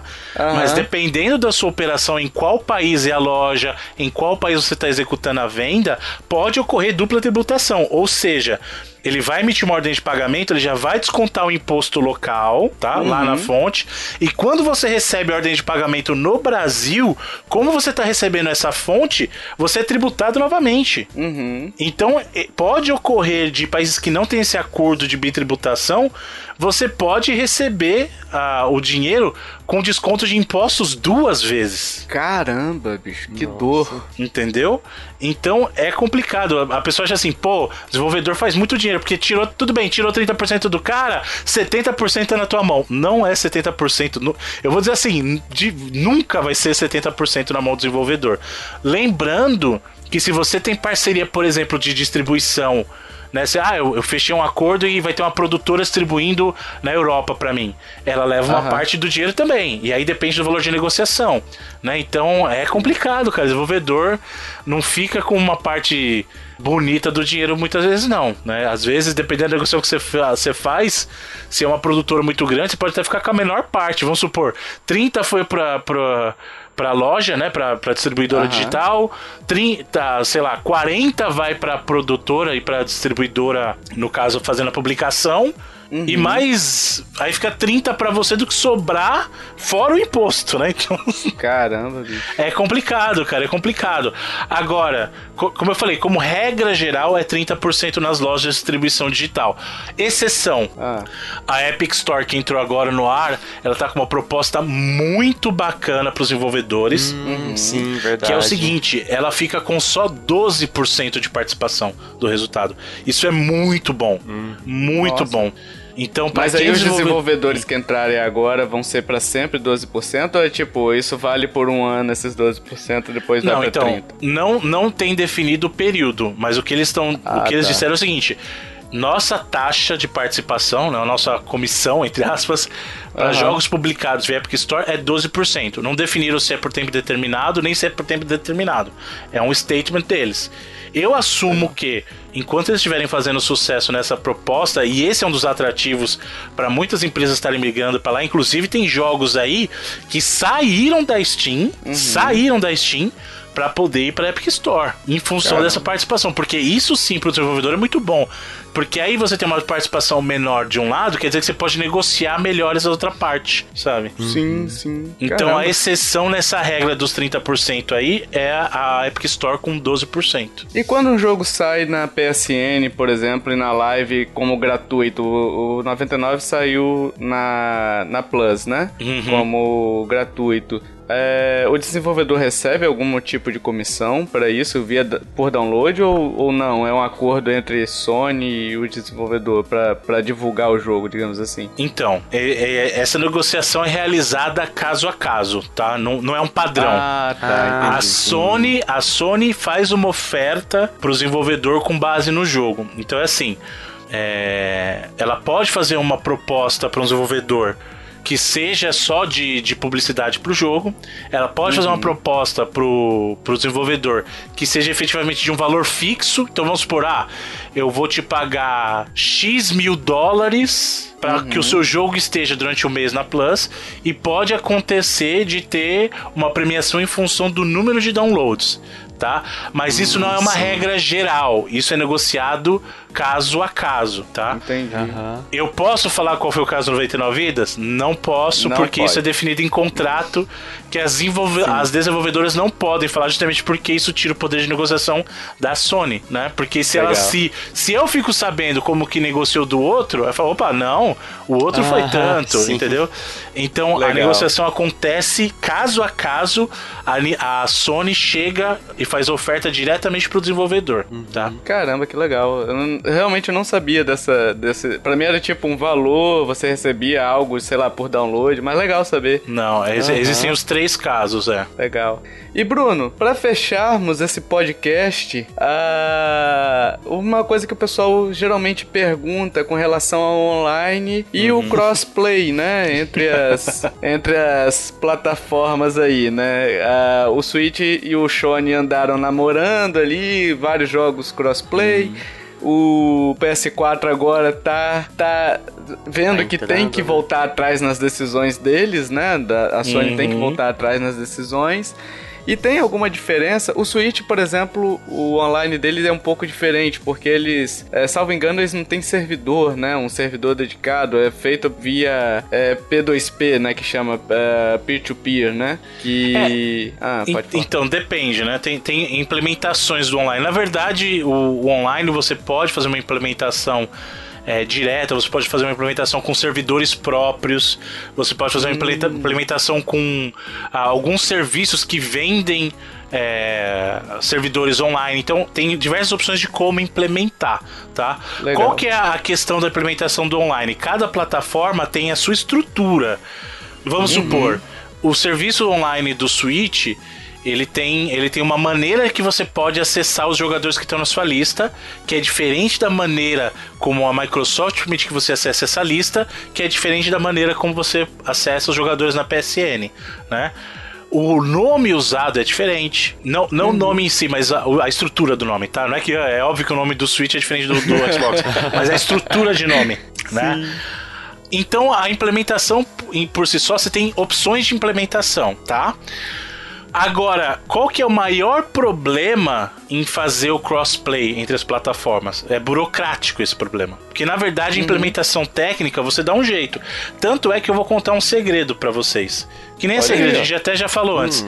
Mas ah. no desenvolvimento, nós conseguimos jogar 99 vidas entre todas as plataformas. Vita com Xbox, PlayStation com Nossa. Xbox, Xbox com Switch, Switch.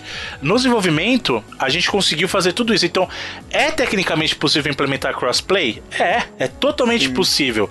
Qual que é a barreira? A barreira é burocrática. Você não pode implementar isso sem a autorização da devida fabricante. Então eu não posso chegar e oferecer um jogo com crossplay no PlayStation se a Sony não autorizar, entendeu? Uhum. Então o problema aí não é nem técnico, porque a implementação em si é possível, é factível. O problema maior Sim. é a burocracia e óbvio, de novo, a implementação do online de cada plataforma não é um código único. Então, seu código em cada plataforma vai divergir, mas a, a, a, digamos assim, a interação acontece no ambiente do servidor. Então, como você comunica, né? Então, só tem que tomar cuidado por exemplo, o caso hum. do Minecraft do Switch. Você tem que ter uma conta da Microsoft para poder jogar Minecraft com o pessoal do, do Xbox. Sim, nossa, é né? muito estranho isso. Mas por que que é isso? É porque a estrutura do, do online do Minecraft está rodando em cima da live. Então você precisa ter um perfil live, né? Não é que eu tenho que ter um Xbox para isso, porque você pode ter um perfil live no seu computador, né? Porque você tem, o Office, por exemplo, você vai ter um perfil live e por uhum. aí vai, ter o Windows, né? Algumas funcionalidades uhum. do Windows tem um recurso lá, lá o, a live. Né? Um Sim. e-mail do Hotmail já te dá direito a um perfil do, da live, o Outlook agora, né? Outlook.com, não é mais Hotmail, também tô velho mesmo. É, é mas é gratuito, né? É gratuito. Isso, exato. Não é pago, né? Então por que que existe essa amarração? Porque aí lá no back-end, né, naquela parte da estrutura do servidor, ele só consegue falar com IDs da live. Então, a, existe um trabalho a ser feito, mas isso para o jogador é transparente. É um trabalho de implementação que é possível de fazer, tecnicamente é possível, só não existe crossplay entre todas as plataformas aí por questão burocrática mesmo. O Sim. 99 Vidas mesmo é uma coisa que a gente considerou durante um tempo, mas esbarramos na barreira da burocracia, principalmente do lado da Sony, né? Uhum. Sim, sim. Caramba, que legal. Olha aí. Agora, meus amigos, encerramos esse cast. Uh, cast até longuinho, né, pessoal? Ficou, sim, ficou legal, ficou, ficou, O papo fluiu, fluiu bem. Uhum. É, e a gente quer saber sua opinião sobre os assuntos abordados aqui, né? Sobre a questão dos jogos, como é que você tá vendo o cenário indie no Switch, se você tá vendo com bons olhos, se você enxerga com um bom futuro pela frente né? E deixe suas perguntas também aí nos comentários nossos que a gente vai tentar responder. Claro, se a gente souber, né? É, o, o que responder pra gente não falar caca aqui, né? Mas a gente vai tentar responder para vocês lá nos comentários mesmo da página. Então, quem quiser, quem quiser deixar algum feedback, vai lá na página nossa, dá aquele page view bacana que a gente vai tentar responder vocês por lá. Eu queria agradecer imensamente ao Bruno por estar aqui nessas horas gravando com a gente, pela disponibilidade, pelo conhecimento que ele compartilhou aqui, né? Que eu costumo dizer sempre que conhecimento é algo que quando a gente pode compartilhar compartilhar, né, cara, é, é sempre válido, né? Então, obrigado, Bruno, porque compartilhar conhecimento é algo que é louvável, na verdade, né? Então, obrigado pelas horas aqui. Eu queria que você fizesse jabá, enfim, dessas considerações finais. O, o espaço é seu, fique à vontade e seja feliz. Fala aí. Bom, em primeiro lugar é, imagina, eu que agradeço o convite de, e a oportunidade de poder compartilhar um pouquinho do processo que foi fazer o 99 Vidas aqui com vocês, um pouquinho que que eu sei dessa, dessa indústria aí de videogame, né? E, e, é óbvio, me desculpem se eu falei um monte de groselha aqui também. né? Mas de, é, de, de, verdade, muito obrigado. É, tanto a vocês, Leandro e Kiefer, aqui, que estiveram aqui comigo, mas também a todos Valeu. os ouvintes aqui do, do do podcast, né? Do, Sim. do Nintendo Sim. Lovers e todos os, os, amigos gamers da, da Nintendo Lovers também, do site, tudo que, que acompanham hum. o projeto como um todo. Né? E dizer que se vocês quiserem saber um pouquinho mais sobre o desenvolvimento do 99 Vidas, é, ou o próprio 99 Vidas, nós temos lá o nosso perfil no. Tem o site, em primeiro lugar, 99vidas.com.br, tem o nosso podcast lá. Uhum. A Qbyte tem o site dela também, a gente tem lá o 99 Vidas, outros projetos, que é qbyteinteractive.com. Uhum. Né? E os perfis nas redes sociais tem o arroba 99vidas, que é o Twitter do 99 Vidas. E, e, o meu, se você quiser saber também, acompanhar o meu Twitter, é o arroba Bruno. Aí, aí vai ficar um pouquinho complicado, mas vamos lá, né? É Bruno underline cats, né? Então.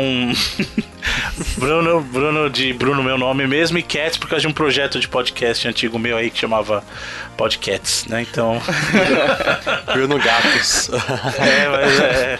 E aí tem tem também o perfil lá da, da Qbyte, se você quiser saber mais do projeto 99 vezes, como eu falei, e dos outros projetos da Qbyte, no que eles estão trabalhando no momento, vai lá na, na arroba Qbyte Games. Qbyte é Q-U, né? Q de uhum. queijo e U de uva. E byte Sim. de byte mesmo, de B, Y, T, a, a unidade Sim. aí de, de uhum de computação. É, antes né? que o ouvinte esteja pegando desesperado esse papel e caneta, anotando, voltando nos, Voltando segundos para anotar, post. tem no post, né? Exatamente. pra facilitar, eu vou botar tudo no post aí para vocês. Mais alguma coisa, Bruno? Não, de novo, muito obrigado. Foi muito bom poder bater esse papo com vocês, bate-papo gostoso aqui. Espero que, que todos gostem aí e. Sim. Um grande abraço para todos, todos mesmo aí, sem, sem exceção, para todos e todas, amigos e amigas gamers aí. grande abraço. Nintendo Lovers, é isso aí. Aê. Todos nós amamos Aê. Nintendo, é isso aí. É, todas as nossas formas de contato, pessoal, e-mail, redes sociais, estão nos links do post, tanto os nossos quanto os que o Bruno citou, né? o podcast também que, que ele falou, onde ele faz o encerramento, enfim. A gente vai tentar deixar nos links aí para vocês, facilzinho para vocês só clicarem e ouvirem, né? E, ou acessar o site, enfim, acessar as redes sociais. E se você quiser entrar no nosso grupo do Telegram, pessoal, é só falar, manda seu nomezinho de usuário. Ah, Kiffer, não sei mandar o nome de usuário. Ele pode mandar pra gente, a gente ensina, Kiffer? Sim, com né? certeza. Isso aí. Então é só mandar pra gente, ó, tio Tovar, tio Kiffer, tio Joe, tio Will, manda pra gente, é, manda pra mim como é que faz pra entrar. A gente vai ensinar vocês pra entrar. E se você curtiu esse cast, meus amiguinhos, compartilhe, ajude a divulgar. Chame papai, chame mamãe, chame tio, chame vovô, chame o Easy, chame o Bruno, chame o Jura, chame o Evandro de Freitas para escutar esse esse podcastzinho maroto, porque é importante demais. O Bruno sabe como é que é importante é, quando vocês ouvintes é, compartilham, porque é o trabalho indireto, né? O trabalho de, de, de divulgar, né? De divulgação indireto. É uhum. É muito importante, vocês não sabem como. E dito isso, meus amiguinhos, até o próximo podcast. Valeu, tchau, tchau. Falou. Valeu.